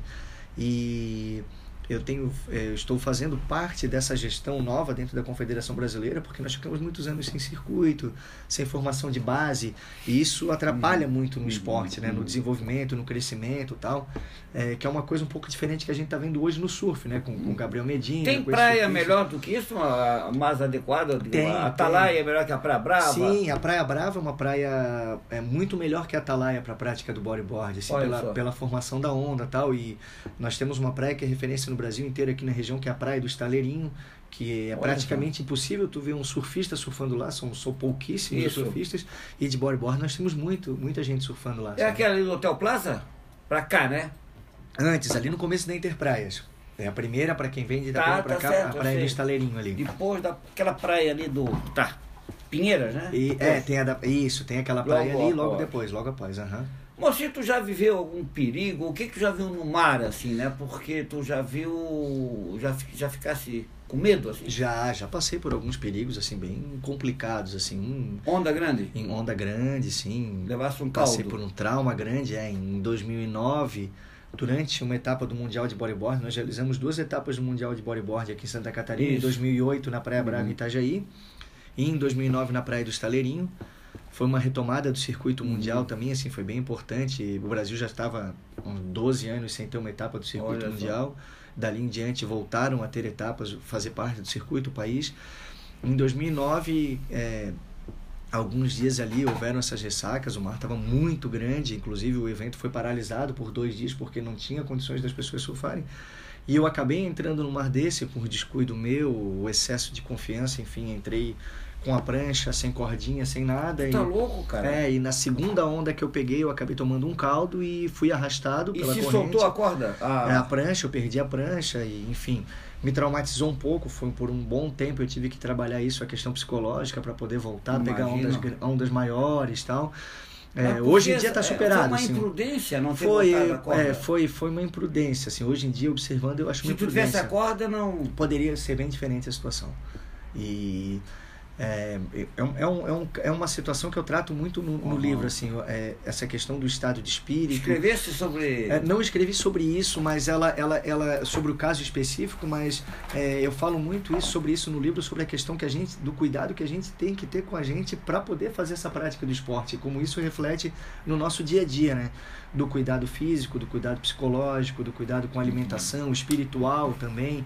É, quanto mais nós estarmos bem com essa parte e, e, conhecermos os nossos limites, mais a gente vai conseguir explorar, mais a gente vai conseguir crescer. Então, eu trabalhei muito isso dentro do livro também, sabe? sabe?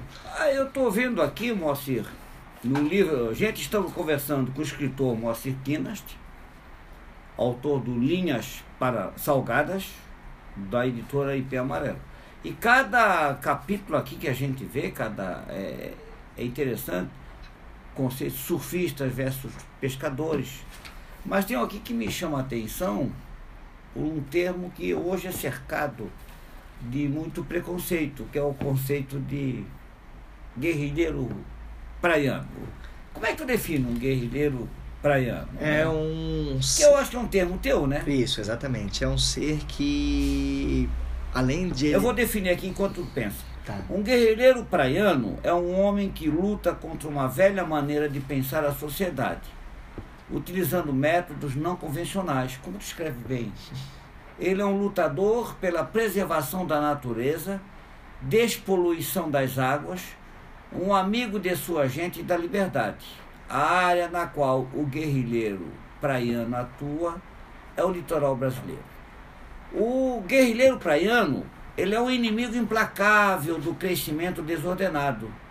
O trabalho principal do guerrilheiro praiano é de conscientizar a sociedade, através de discursos e exemplos diários sobre como conviver em harmonia com a natureza e melhorar a qualidade de vida de todas as classes litorâneas brasileiras.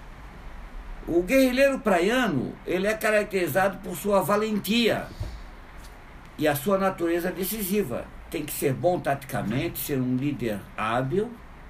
O guerrilheiro praiano tem que ser uma pessoa preparada para compensar o fato que não tem suficiente espaço para difundir suas ideias. Seu dever é o de atuar, de encontrar soluções adequadas para cada problema que encontrar e não se retirar. É melhor cometer erros atuando a não fazer nada por medo de cometer erros sem a iniciativa não pode haver uma revolução social. Maravilha. E aí o Moacir, ele dá, é um manual de guerrilha mesmo, preparação técnica do guerrilheiro praiano. Conhecimento do terreno, você sabe onde é que tá. Informação, informação é poder. Decisão e objetivos de, das ações na guerrilha praiana preservar a natureza, manter seu ecossistema equilibrado, permitindo a expansão urbana de forma ordenada e coerente, criar ambientes coletivos onde o transporte possa ser valorizado através das pessoas e para pessoas, cuidar da preservação e dos oceanos e nascente da água, provocar uma mudança nos rumos da sociedade. Moacir, aqui está o teu ideário político. Explora isso aí agora. Isso. Lembrando que o Moacir foi candidato também, né? E sem máquina nenhuma teve uma votação expressiva. Foi uma boa, boa experiência lá, uhum. em, lá nos idos de 2012. Isso. Já estamos um pouco distantes. Guerrilheiro praiano. É, é como é que surgiu essa inspiração? Nessa, é, essa é um, uma, um, uma homenagem ao Carlos Marighella. Opa! E com o seu manual do guerrilheiro urbano. E que é uma das referências que eu tenho na, na vida. Eu sou um, uma pessoa com, com ideais de esquerda, com ideais de igualdade na sociedade, de melhores oportunidades. É, e eu penso que isso é bem importante para a gente, assim, é, e essa é a minha intenção de levar essa, essas informações ou, ou esses ideais para as pessoas, é. ou eu achei que no livro fosse uma boa oportunidade de poder seguir. Então, é uma maneira de, de estarmos atuando perante a sociedade, de estarmos é, ah, não só marcando o espaço, mas agindo, sendo um ser ativo dentro da sociedade, querendo levar a mudança que a gente quer. Eu ajudei a compartilhar no Facebook, eu apanhei um bocado, mas faz parte, nós estamos vivendo uns tempos, depois até quero a tua visão do, do momento que a gente está vivendo, mas os 50 anos da morte, do assassinato do Carlos Marighella. Aí eu, eu compartilhei e escrevi, um grande brasileiro Carlos Marighella. Eu tenho uma referência, eu tenho algumas, algumas referências que eu, né, que eu preciso colocar. Eu, tinha, eu me lembro, tinha 14 anos, foi quando o homem chegou à Lua, marcou, a revista Veja estava aparecendo, a imagem, sempre negativa, sempre pejorativa, mas a figura do Marighella morto num Fusca. Uhum. E era uma noite de um clássico seleção carioca contra a seleção paulista, um jogão, que já tinha ali TV direto. Sim. Então foi uma morte, e depois eu vi várias versões, de que ali ele já estava morto, e que ali eles armaram, mas já jogaram o corpo, prepararam o cenário. E dali foram presos também alguns freis, Frei Tito, Frei Beto, o Frei Beto, o Frei Beto também estava nisso. E o Frei Tito apanhou tanto que enlouqueceu que ele se suicidou na França. Uhum. Mas eu, eu, eu compartilhei, e aí, neguinho, mas a- a- um bocado, esse é um vagabundo, esse é um sem vergonha, esse cara, papapá. Mas também teve gente favorável. Eu disse, olha, esse cara vai ter o Carlos Marighella, ninguém falou no Lamarca ainda. Sim. Mas eu acho que o Marighella foi mais cidadão. O Lamarca também tem o seu valor, sabe? Uhum. Mas eu coloquei esse cara é comparado a Tiradentes, vai ser o Tiradentes. Ah, mas aí, mesmo que eu quase apanhei, eu digo. Tiradentes, eu digo, pô, ele, ele foi esquartejado, enforcado, esquartejado em praça pública, né?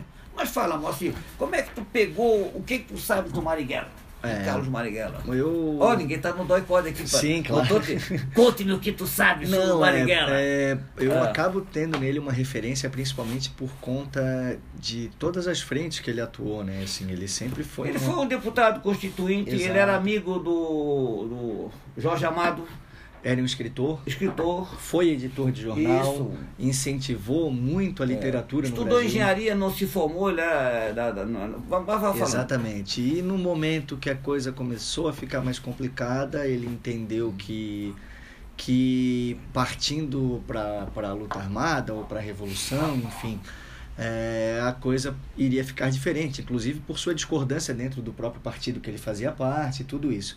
É, mas o principal, a essência que ele levava era, era essa situação da indignação com a desigualdade social, com, Com o problema da, podre, da pobreza, Pobreza. da, do desmerecimento que Isso. as nossas classes eh, elitistas sempre tiveram com o mais pobre, com o mais necessitado.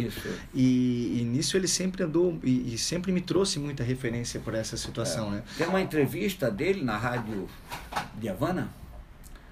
Isso tudo dá para pegar hoje. Sim, Mas o recado, a senha era quem samba fica, quem não samba vai embora.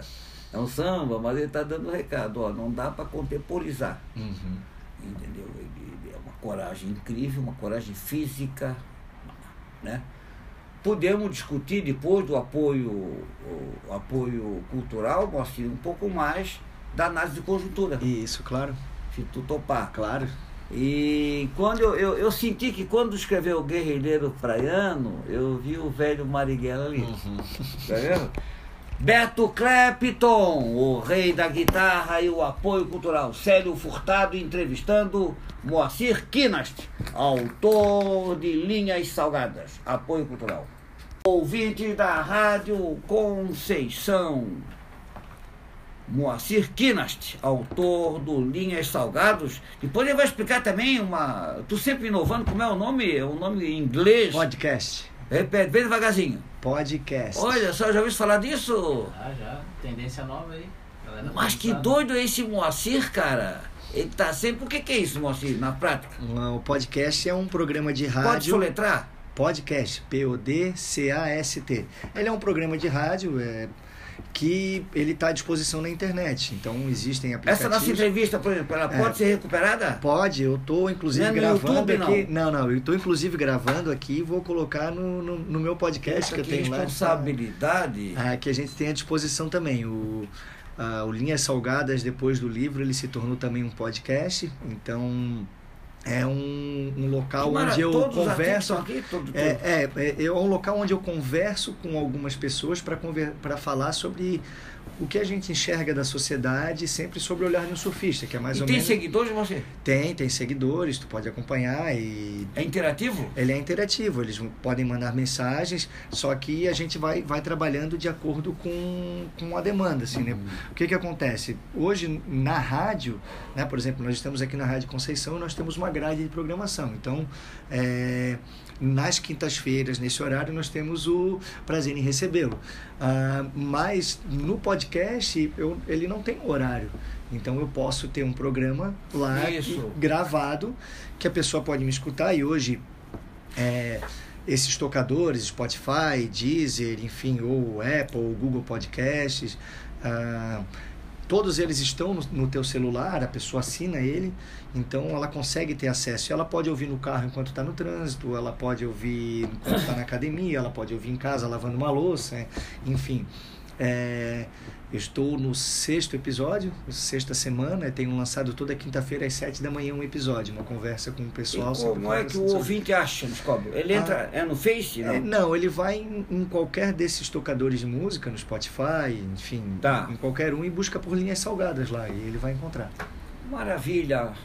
Você falando de linhas salgadas, a situação brasileira, assim, eu vejo duas coisas que eu queria ter o parecer. De um lado, uma fertilidade de talentos, gente como Beto Clepto, Clepton que toca aqui, né? De alto nível. O Tiago, que está em Portugal agora, o, o, o Magal, está fazendo mestrado lá, e tan- mas tanta gente. E Itajaí, por exemplo, está muito fértil cabeças boas, né? Anderson Bernardes, parabéns pelo programa, Marcelo. Obrigado pela oportunidade. Volta sempre, Anderson Bernardes e Pé Amarelo. Tu é o astral. Por um lado, uma criatividade na dança, na música, né? Na criatividade. Eu vou em Joinville, Festival da Dança, coisa assim. Sim. Por outro lado, um fascismo, cara, um reacionarismo, umas ideias ruins, cara. Que praga é essa que tá tendo no Brasil, Moacir? É, eu, Como é que tu tá vendo a conjuntura? eu vejo que é uma, é, um- é uma tendência mundial, assim, e, e- e esse lado esse lado político, esse lado que está tentando dominar essa questão da política mundial, é, soube aproveitar um nicho muito grande que é a questão das redes sociais, que ainda não há uma regulação muito grande sobre isso. E nós aqui no Brasil, nós ficamos muito suscetíveis a isso, né? Nós somos o segundo país que mais usa a rede social no mundo, é o segundo país que mais utiliza a internet. Então, é, acabou sendo um celeiro para implantar ou para renovar esse tipo de ideia que nós já pensávamos que estavam enterrados, enfim. Mas ao mesmo tempo, eu, como o senhor falou, seu Célio, sobre a questão da, da criatividade, de estar brotando muita gente, muita, muita, muita parte cultural muito, que é muito importante, eu vejo que nessas, nesses tempos difíceis nós vemos muita flor nascendo, então nós vemos crescer muita coisa. E o livro para mim é eu ter lançado esse livro e estarmos na IP Amarelo é uma forma de resistência, de estar conseguindo impor as minhas ideias de uma maneira diferente, porque se eu não tenho condições de me expressar sem ser é, julgado, eh, morto, crucificado já lá na rede social e, e, e sem ter o espaço necessário, eu vou buscar um outro, um outro espaço. E o livro é, foi um espaço importante para mim nesse quesito.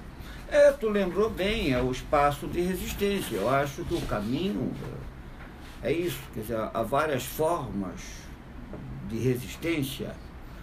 Eu vivi a minha juventude no Rio de Janeiro, na época da ditadura militar, como teu pai também. E muitas pessoas, nós vimos uma, uma repressão pesada.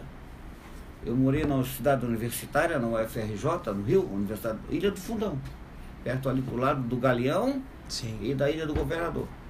E, mas não vi de perto assim a repressão e eu fico assim. Me chama a atenção que pessoas, até estudiosos, historiadores, gente aqui nosso, da nossa. Dizem que não houve tortura, não houve ditadura, não houve repressão, Moacir. É, Né? enfim, eu acho que a partir do momento que essa pessoa assume que a Terra é plana, a gente pode começar a desconfiar um pouquinho mais ainda. Mas... E é uma unanimidade, e tu falou algumas coisas que eu gostaria de refletir, mas refletir, mas o dono do o entrevistado é tu. Eu escrevi há pouco tempo um artigo sobre guerras híbridas. E é uma guerra, e, e, e os mentores disso tem muito na Rússia, e que eles foram decisivos para ganhar a eleição do, Sim. dos Estados Unidos, que é uma guerra de guerrilha, não é o guerrilheiro praiano, que é o Isso. Moa, o velho Moa aí. É o guerrilheiro da internet, é uma coisa tão perversa Sim. e que eles espalham com tanta rapidez. Bem, isso é a tua área, teu campo. E o homem, o senso comum, que não tem tempo para ler, ele vai absorvendo aquilo, ele vai repassando e repassando, como se fosse uma verdade dele. É, uma mentira contada muitas vezes. Eu vou te dar um exemplo de uma mentira que agora depois virou ridículo. É, o- é o tipo assim do texto. Moacir que é o, o rei do texto aí. O texto é o seguinte. No dia que o Bolsonaro recebeu a facada do Adélio, a Manuela, essa foi Sim. a vice, Uhum. Telefonou 15 vezes pro Adélio. Porra, uma coisa absurda, eles nunca se conheciam, não tinham Ah, sim. nada a ver. Tá. Mas o senso comum pega aquela tirinha e pá, pá, pá, pá, Pronto, pá, pá. exatamente. Tá. Inicialmente, quem matou, quem tentou matar? O- não, aí criaram o Jean William. Não, não era. Ficou seis meses sob interrogatório. E tu sabe que a polícia, quando quer, ela. ela, ela, ela, ela, ela arranca, Exato, ela arranca. exato. Você que não tem tortura, sabe? Ah, Olha, o exército em cima, Força Armada em cima, SNI em cima, espremendo o Adélio. A Polícia Federal ainda sob o comando do Moro. Isso. Não espremeram nada do homem. O homem é incapaz, coitado. Uhum. Coitado. Não, fez a bobagem, mas incapaz. Então essa teoria conspiratória que foi o PT, que foi a esquerda, não, não, não bate. Exatamente. E aliás, é mais provável que venha da extrema direita a facada. Porque existe uma coisa chamada fogo amigo. Isso. Fala um pouco, Moacir, como é que está vivendo a conjuntura? Eu, Eu- a situação está mais para Urubu do que para Canarinho? Tá, tá bem complicada e eu procuro observar um pouco de fora, assim, não ser tanto. Não tentar tanto responder na paixão. ou- Tu não responde as provocações no, no Face? né? Não, não respondo. Eu fico, fico na minha, já. Até. E o teu até pai é 2000 mais aguerrido. Exato. Até ali 2013, 2014 ainda. Eu ainda debatia muita coisa na rede social, mas hoje. é, eu penso que já se tornou um terreno, pelo menos na minha situação, um terreno infértil, porque é, não adianta eu discutir com quem já tem opinião formada. Isso. E principalmente se a pessoa é divergente do meu pensamento. Ele vai querer impor o pensamento dele e na verdade eu não tenho, não vou Não se ficar ganha debatendo, nada, não né? se ganha nada. Então eu prefiro muito mais me afastar e, e, e aplicar E as esse meu pessoas pensamento são agressivas e, e, e se tivesse perto, te agrediriam fisicamente. Exatamente. Tá Mas as pessoas se sentem mais fortes atrás de um teclado, né? isso. Elas se sentem mais fortes. É, quando elas estão juntas no mesmo ambiente, a já- situação já é afina diferente. mais. É, já fica um pouquinho mais diferente. Mas enfim, são relações interpessoais novas que nós estamos se- sentindo Mas agora. isso não sinaliza coisa boa para o futuro, não. Não, é uma incógnita, na verdade, né? A gente Porque o Brasil está dividido, né, tá Maurício? bem. É, eu não vejo nem dividido, mas eu vejo ele em dúvida, assim, né? Uma boa parte que ah, sabe o que quer e está hoje dominando e, e por estar hoje na, na crista da onda se sente com poder para poder desafiar e, e, di- Poder. e diminuir as outras pessoas, isso é, eu digo porque ela concorda com a ideologia de uma pessoa que está no poder, enfim, ou algo do gênero, e outras pessoas que por enquanto ainda estão deglutindo toda essa situação, né? Tá digerindo tudo o que aconteceu e depois ver como é que vai lidar, mas ao mesmo tempo não se sente à vontade de poder se manifestar. Ah, por um lado positivo, está trazendo todas as pessoas a debater política, que isso é importante. Nós estamos aí, acabou a- o processo da ditadura militar em 1985, então mais de 30 anos aí que nós passamos por esse processo e agora que está se discutindo né, política. Então passou um bom tempo, mas é, a, a diferença entre discutir política e ter noção de política é muito grande. Né? Não, e Moacir, existe uma coisa interessante que é a racionalidade, quer dizer, quando dois atores, duas pessoas, um, um ponto de vista oposto, debatem racionalmente. Exato, Essa é a base da democracia, a base da moda, mas não é assim. exatamente. É insultos, é chavão, é comunista, é Lula ladrão. Isso. Rapaz, o filho do Bolsonaro tem 42 apartamentos, rapaz novo, uma coisa. Uhum. Entende? Mas é o, o Lula ladrão. Como é que tu vê o personagem Lula na história brasileira, Moacir? Ainda está escrevendo a história dele, mas ele tem uma importância muito grande, Decisiva. decisiva. Ele é, Tu vê que eles não provaram nada. E, Nada. E, e, e, ao mesmo tempo a gente existe essa discussão aqui e, e eu tento fazer uma relação, por exemplo, com o Mandela na África do Isso. Sul, que o Mandela, para boa parte da sociedade até hoje, ela é um ladrão, é um, Isso. é um criminoso que tinha que ficar Isso. preso, enfim. o negro agitador. É um negro agitador, enfim. É, essas diferenças vão ser ultrapassadas a partir do momento que a história vier, vier a ser contada com o distanciamento histórico necessário. Né? Eu acredito que lá fora a situação do país está sendo vista de uma maneira completamente diferente do que a gente Isso. enxerga aqui. Eu tenho uma discordância tua, eu, eu pensava parecido, mas eu tenho uma pequena diferença quanto diz que é a tendência mundial. Mas os fatos recentes, pelo menos na América Latina, mostram que não é uma tendência absoluta. O Chile, que era a menina dos olhos.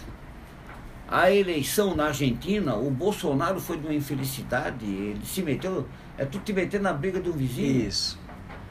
E o Equador, a Venezuela não caiu, Uhum. então criou-se uma, um manto uma, um- de fumaça, assim, uma coisa assim tão. A gente percebe que são manipuladoras. É, já. olha, olha como as coisas estão acontecendo Mal na Bolívia. apareceu as manchas. Eles, o Bolsonaro já disse a coisa da, da Venezuela e Isso. está cada vez mais espinhoso o assunto. É, e, ah, mas geralmente quando a gente choca o ovo da serpente, a gente sabe como começa, mas nunca Isso. sabe quando vai terminar. Como Ah, vai terminar. certeza. Mas assim, se, se você observar, seu Célio, ah, vamos ao caso da Bolívia, nós estamos vendo bonecos infláveis do, do presidente deposto com presidiário, com, com- roupa de presidiário. Então, Isso. assim, essas semelhanças não são coincidências. Nós sabemos que é um modus operandi. Se for, se for lá na Coreia, você vai ver os black blocs lá, com as, É. com as máscaras, com as mochilas. É, na França, o- os coletes, da- é, os coletes verdes Ah, que eles uhum. utilizavam, umas táticas semelhantes também, enfim.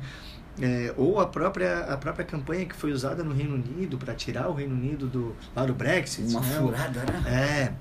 É, ah, são, são comportamentos semelhantes, Uhum. né? Mas ao mesmo tempo, nós temos que levar em consideração que o nosso modelo de democracia hoje pode ser que já esteja ultrapassado, né? A, a, a humanidade ela está se aplicando de maneira diferente. Essa divisão de, de países, de estados é, e, e, e de política den- dentro desse modelo talvez esteja ultrapassado. Hoje nós temos corporações, nós não temos mais estados atuantes, né? Uhum. É diferente. Então, a gente está passando por um processo de, de mudança ainda. Não sabemos como vai ficar. Por que, mas... que não deu certo, Moacir, o, o socialismo, digamos? Ou o socialismo real? Olha, Eu, por exemplo, eu tinha eh, a minha juventude, eu achava, eu olhava com entusiasmo o modelo soviético. Sim. Eu achava interessante. Uma sociedade sem diferenças, sem classes, né? Mas é, mas ao mesmo onde tempo. é que foi o furo ali? Mas ao mesmo tempo é uma situação complicada porque está lidando com seres humanos, com desejos, com vontades, com Ilimitadas. aspirações. E a partir do momento que tu vai limitando, a coisa fica complicada também, né? Ah, o capitalismo ele te traz essa limitação, mas ela te traz uma limitação entre aspas Isso. mascarada, que depende só de ti conseguir realizar os sonhos. A gente sabe, é, que a gente não sabe, sabe que não é bem assim. O símbolo moderno é o cara da van, o, Isso, o isso, é, mas enfim. É, eu tô lendo o Admirável Mundo Novo. do Huxley. Isso, e eles comentam muito ali. Ó, o né? Beto Clapton, Então- esse Beto tem umas ideias doidas na É. cabeça.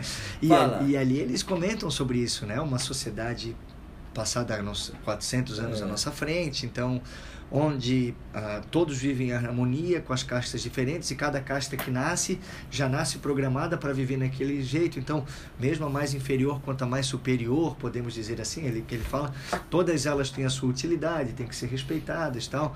E essa diferença de classes é feita através da manipulação ah, no nascimento da, do, do, do óvulo ali, da, da criação do óvulo, da fertilização. É, vejo que um pouco do socialismo, um pouco do capitalismo tem essa discussão, né?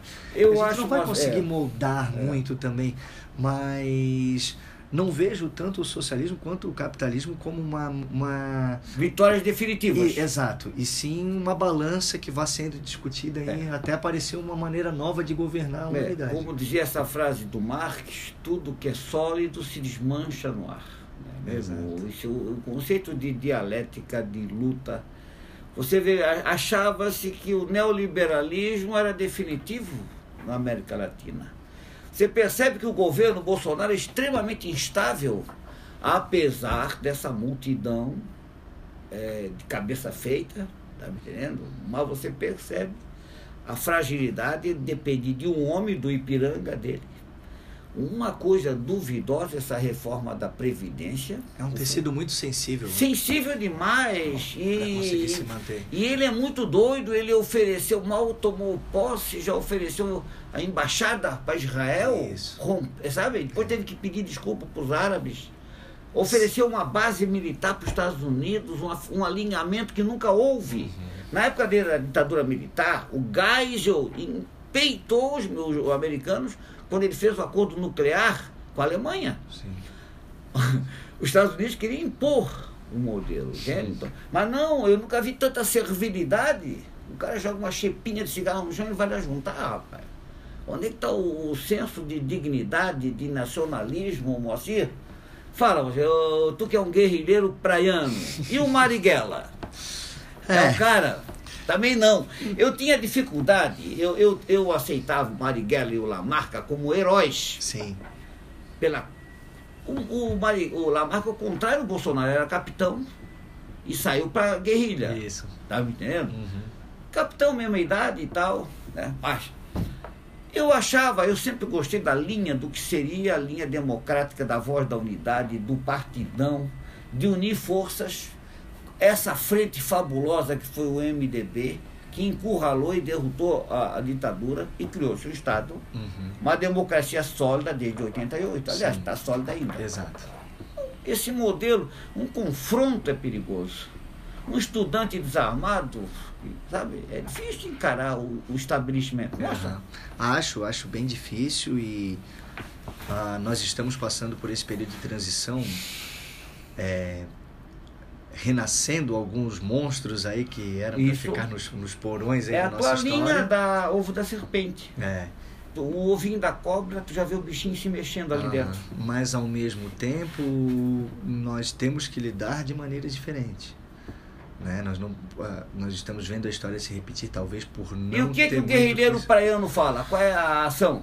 Olha, eu penso que a busca principalmente é da conscientização, sabe, seu sério? É o caminho que eu trabalho hoje, assim, é trabalhar essa conscientização com as minhas filhas, com as pessoas que estão à minha volta e, e, e plantando essa sementinha, porque, desculpe, é um trabalho árduo que vai levar um bom tempo, mas que nós conseguimos, vamos E conseguir temos vencer. ter consciência que somos minoritários. né? Exato, exato. Somos minoria, temos menos armas, temos menos poder. O Lula solto é, é, é, é bom? É importante, é importante para essa discussão democrática. Que ele vai viajar o Brasil todo explicando. Exato, também, também. É. é um processo muito importante dentro, dentro dessa para ampliar um pouco essa polarização, né, essa discussão Isso. num- Do num- pensamento único, né? É, não dá, não dá para manter o pensamento único, não dá para para achar que o meu, porque eu concordo que a minha verdade é a verdade absoluta, é a melhor que eu vivo, então é, e, e querer impor isso aos outros, eu posso demonstrar e cada um ter a sua escolha, enfim. É, hoje nós temos um, um grupo que foi eleito democraticamente, mas Mas que democrata não dá para negar. não dá para negar. E o que a gente pode discutir é a maneira que eles conseguiram influenciar a sociedade para que o voto tenha sido dado. Isso. Mas, desculpa, é- essa é uma maneira que a gente pode debater. Ora, um cabo da, da Ciolo É, ganha mais voto do que o Meirelles, mais voto do que o esse do Paraná, eu esqueci o sim, nome. sim. É uma loucura geral. É, é, tinha um escritor que ele está esquecido, o Stanislau Ponte Preta, Sérgio Ponto, que ele escreveu um livro, é o FEBEAPA, Festival de Besteira que assola o país. o FEBEAPA, nós estamos vendo o Fe- Fe- FEBEAPA 2, A Vingança, Uhum, não é? sim. E O Moacir, linhas salgadas, é isso? Já pendurou essa chuteira? Não vai escrever Não, mais nada? não, estamos O que, que vai sair agora no prelo? Estamos com, com, com novos projetos aí, mas enfim, no O que, campo que das essa ideias mente ainda, guerrilheira tem em mente? eu tenho trabalhado aí no Linhas Salgadas 2, né, A segui- vingança. seguindo com o podcast, mas a ideia dele é fazer um livro virtual, ah, lançar para as plataformas virtuais. Alexandre Pris, abração, fã do Moa e fã do Célio. Tens que voltar para a rádio, Alexandre Pris. Obrigado, professor querido. Um abraço do Diogo. E, e enfim, ah, e de um terceiro livro também, um, um romance que já estamos no, elaborando. aí Tu é romântico, Moa? Ah, Eu vi sou- tu na foto com a tua senhora em altos carinhos lá no Havaí. Então, na Fernando Noronha estava mais tá. apaixonado. Exato, exato. Eu gosto muito, eu prezo muito por isso, assim. Sou um cara apaixonado e que gosta de estimular cada vez mais a paixão. Família é a base. É verdade. A família, manter o espírito, a religiosidade e, e desse jeito Falando em seguimos. religiosidade, tens fé, tu reza? Tenho, sou católico, Praticante. praticante, vou lá todo sábado na missa do Salesiano, acompanhando também. Ótimo. Prego os ideais todos os dias, no Isso. dia a dia, levo essa semente Porque para o os meus Cristo é o filhos. caminho, né? Exatamente. Eu sou o caminho, a verdade, e a e a vida. Temos, vamos levamos esses ideais. É, Nos tá di- chegando ao final, né? A, a tua mensagem final, Moa. Fo- falou o velho Moa, Moacir, um dos feras do BNH da Uruguai. Um presente, promete que vai voltar mais. Volto, claro que sim. O teu discurso saideiro, do guerrilheiro praiano.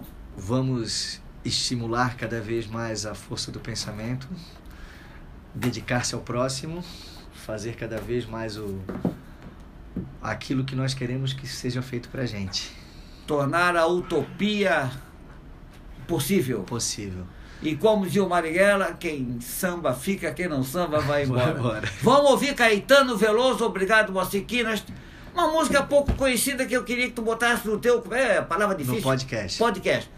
Caetano Veloso, um comunista. Escuta a, a, a letra, boa- boa. Obrigado a todos. Valeu, boa tarde. a A todos. terça vai ter um papo cabeça com o Hang Ferreiro, se Ah, legal, poeta. O Hang, só doido ver aqui, o Eduardo da Hora, Legal. né? Tu estás convidado também. Obrigado pelo convite.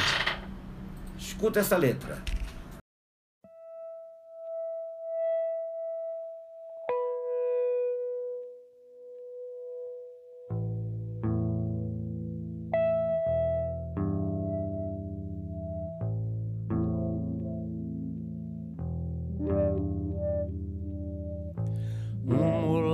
Baiano, muito alto e mulato.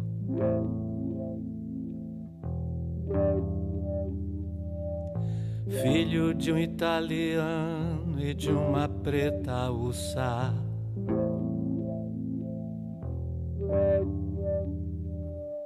Foi aprendendo a ler, olhando o mundo à volta.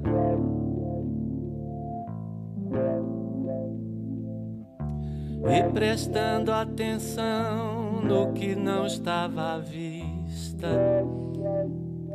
Assim nasce um comunista.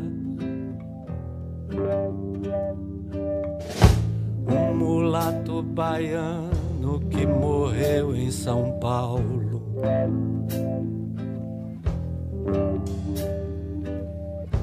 Baleado por homens do poder militar.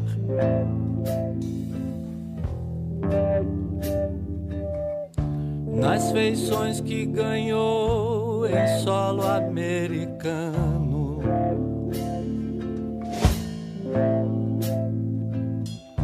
A dita Guerra Fria, Roma, França e Bahia. Os comunistas guardavam sonho. Os comunistas, os comunistas. O mulato baiano, mini manual.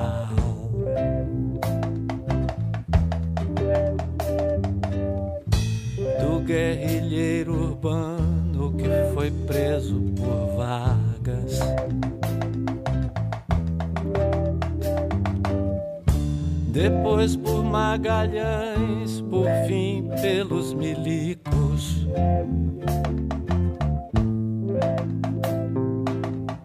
Sempre foi perseguido nas minúcias das pistas.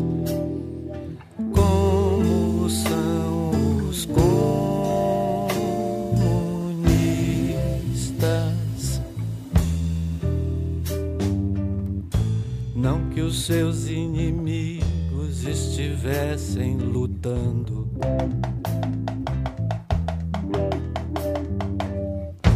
contra as nações terror que o comunismo urdia.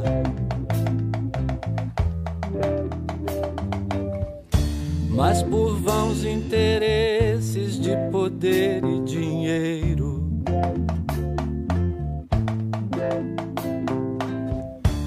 Quase sempre por menos, quase nunca por mais. Os comunistas guardavam sonho. Os comunistas, os comunistas. O baiano morreu, eu estava no exílio.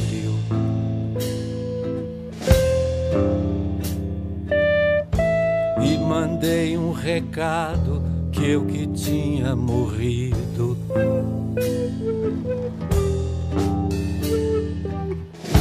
e que ele estava vivo, mas ninguém entendia.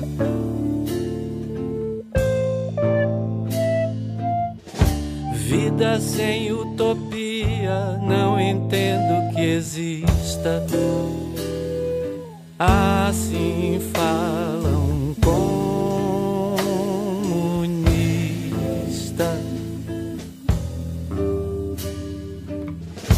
Porém, a raça humana segue trágica sempre.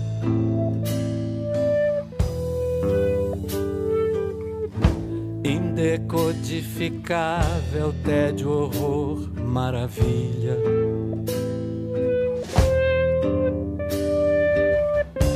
Ó mulato baiano, o samba o reverencia.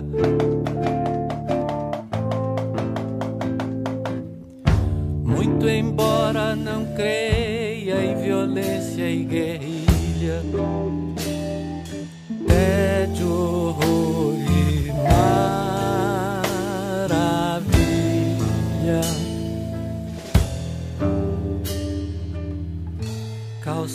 Calçadões encardidos, multidões apodrecem.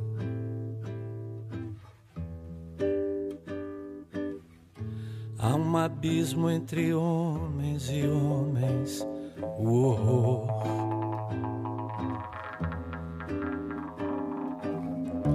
Quem e como fará com que a terra se acenda?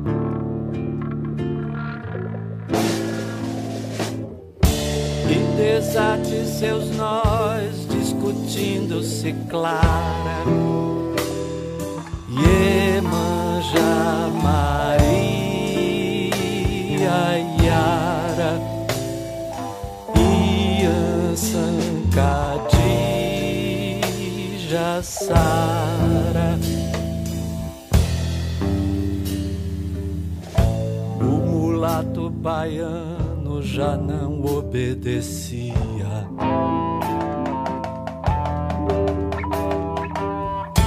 as ordens de interesse que vinham de Moscou.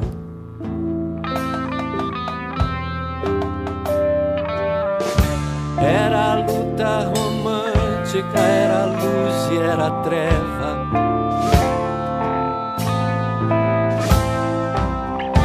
Feita de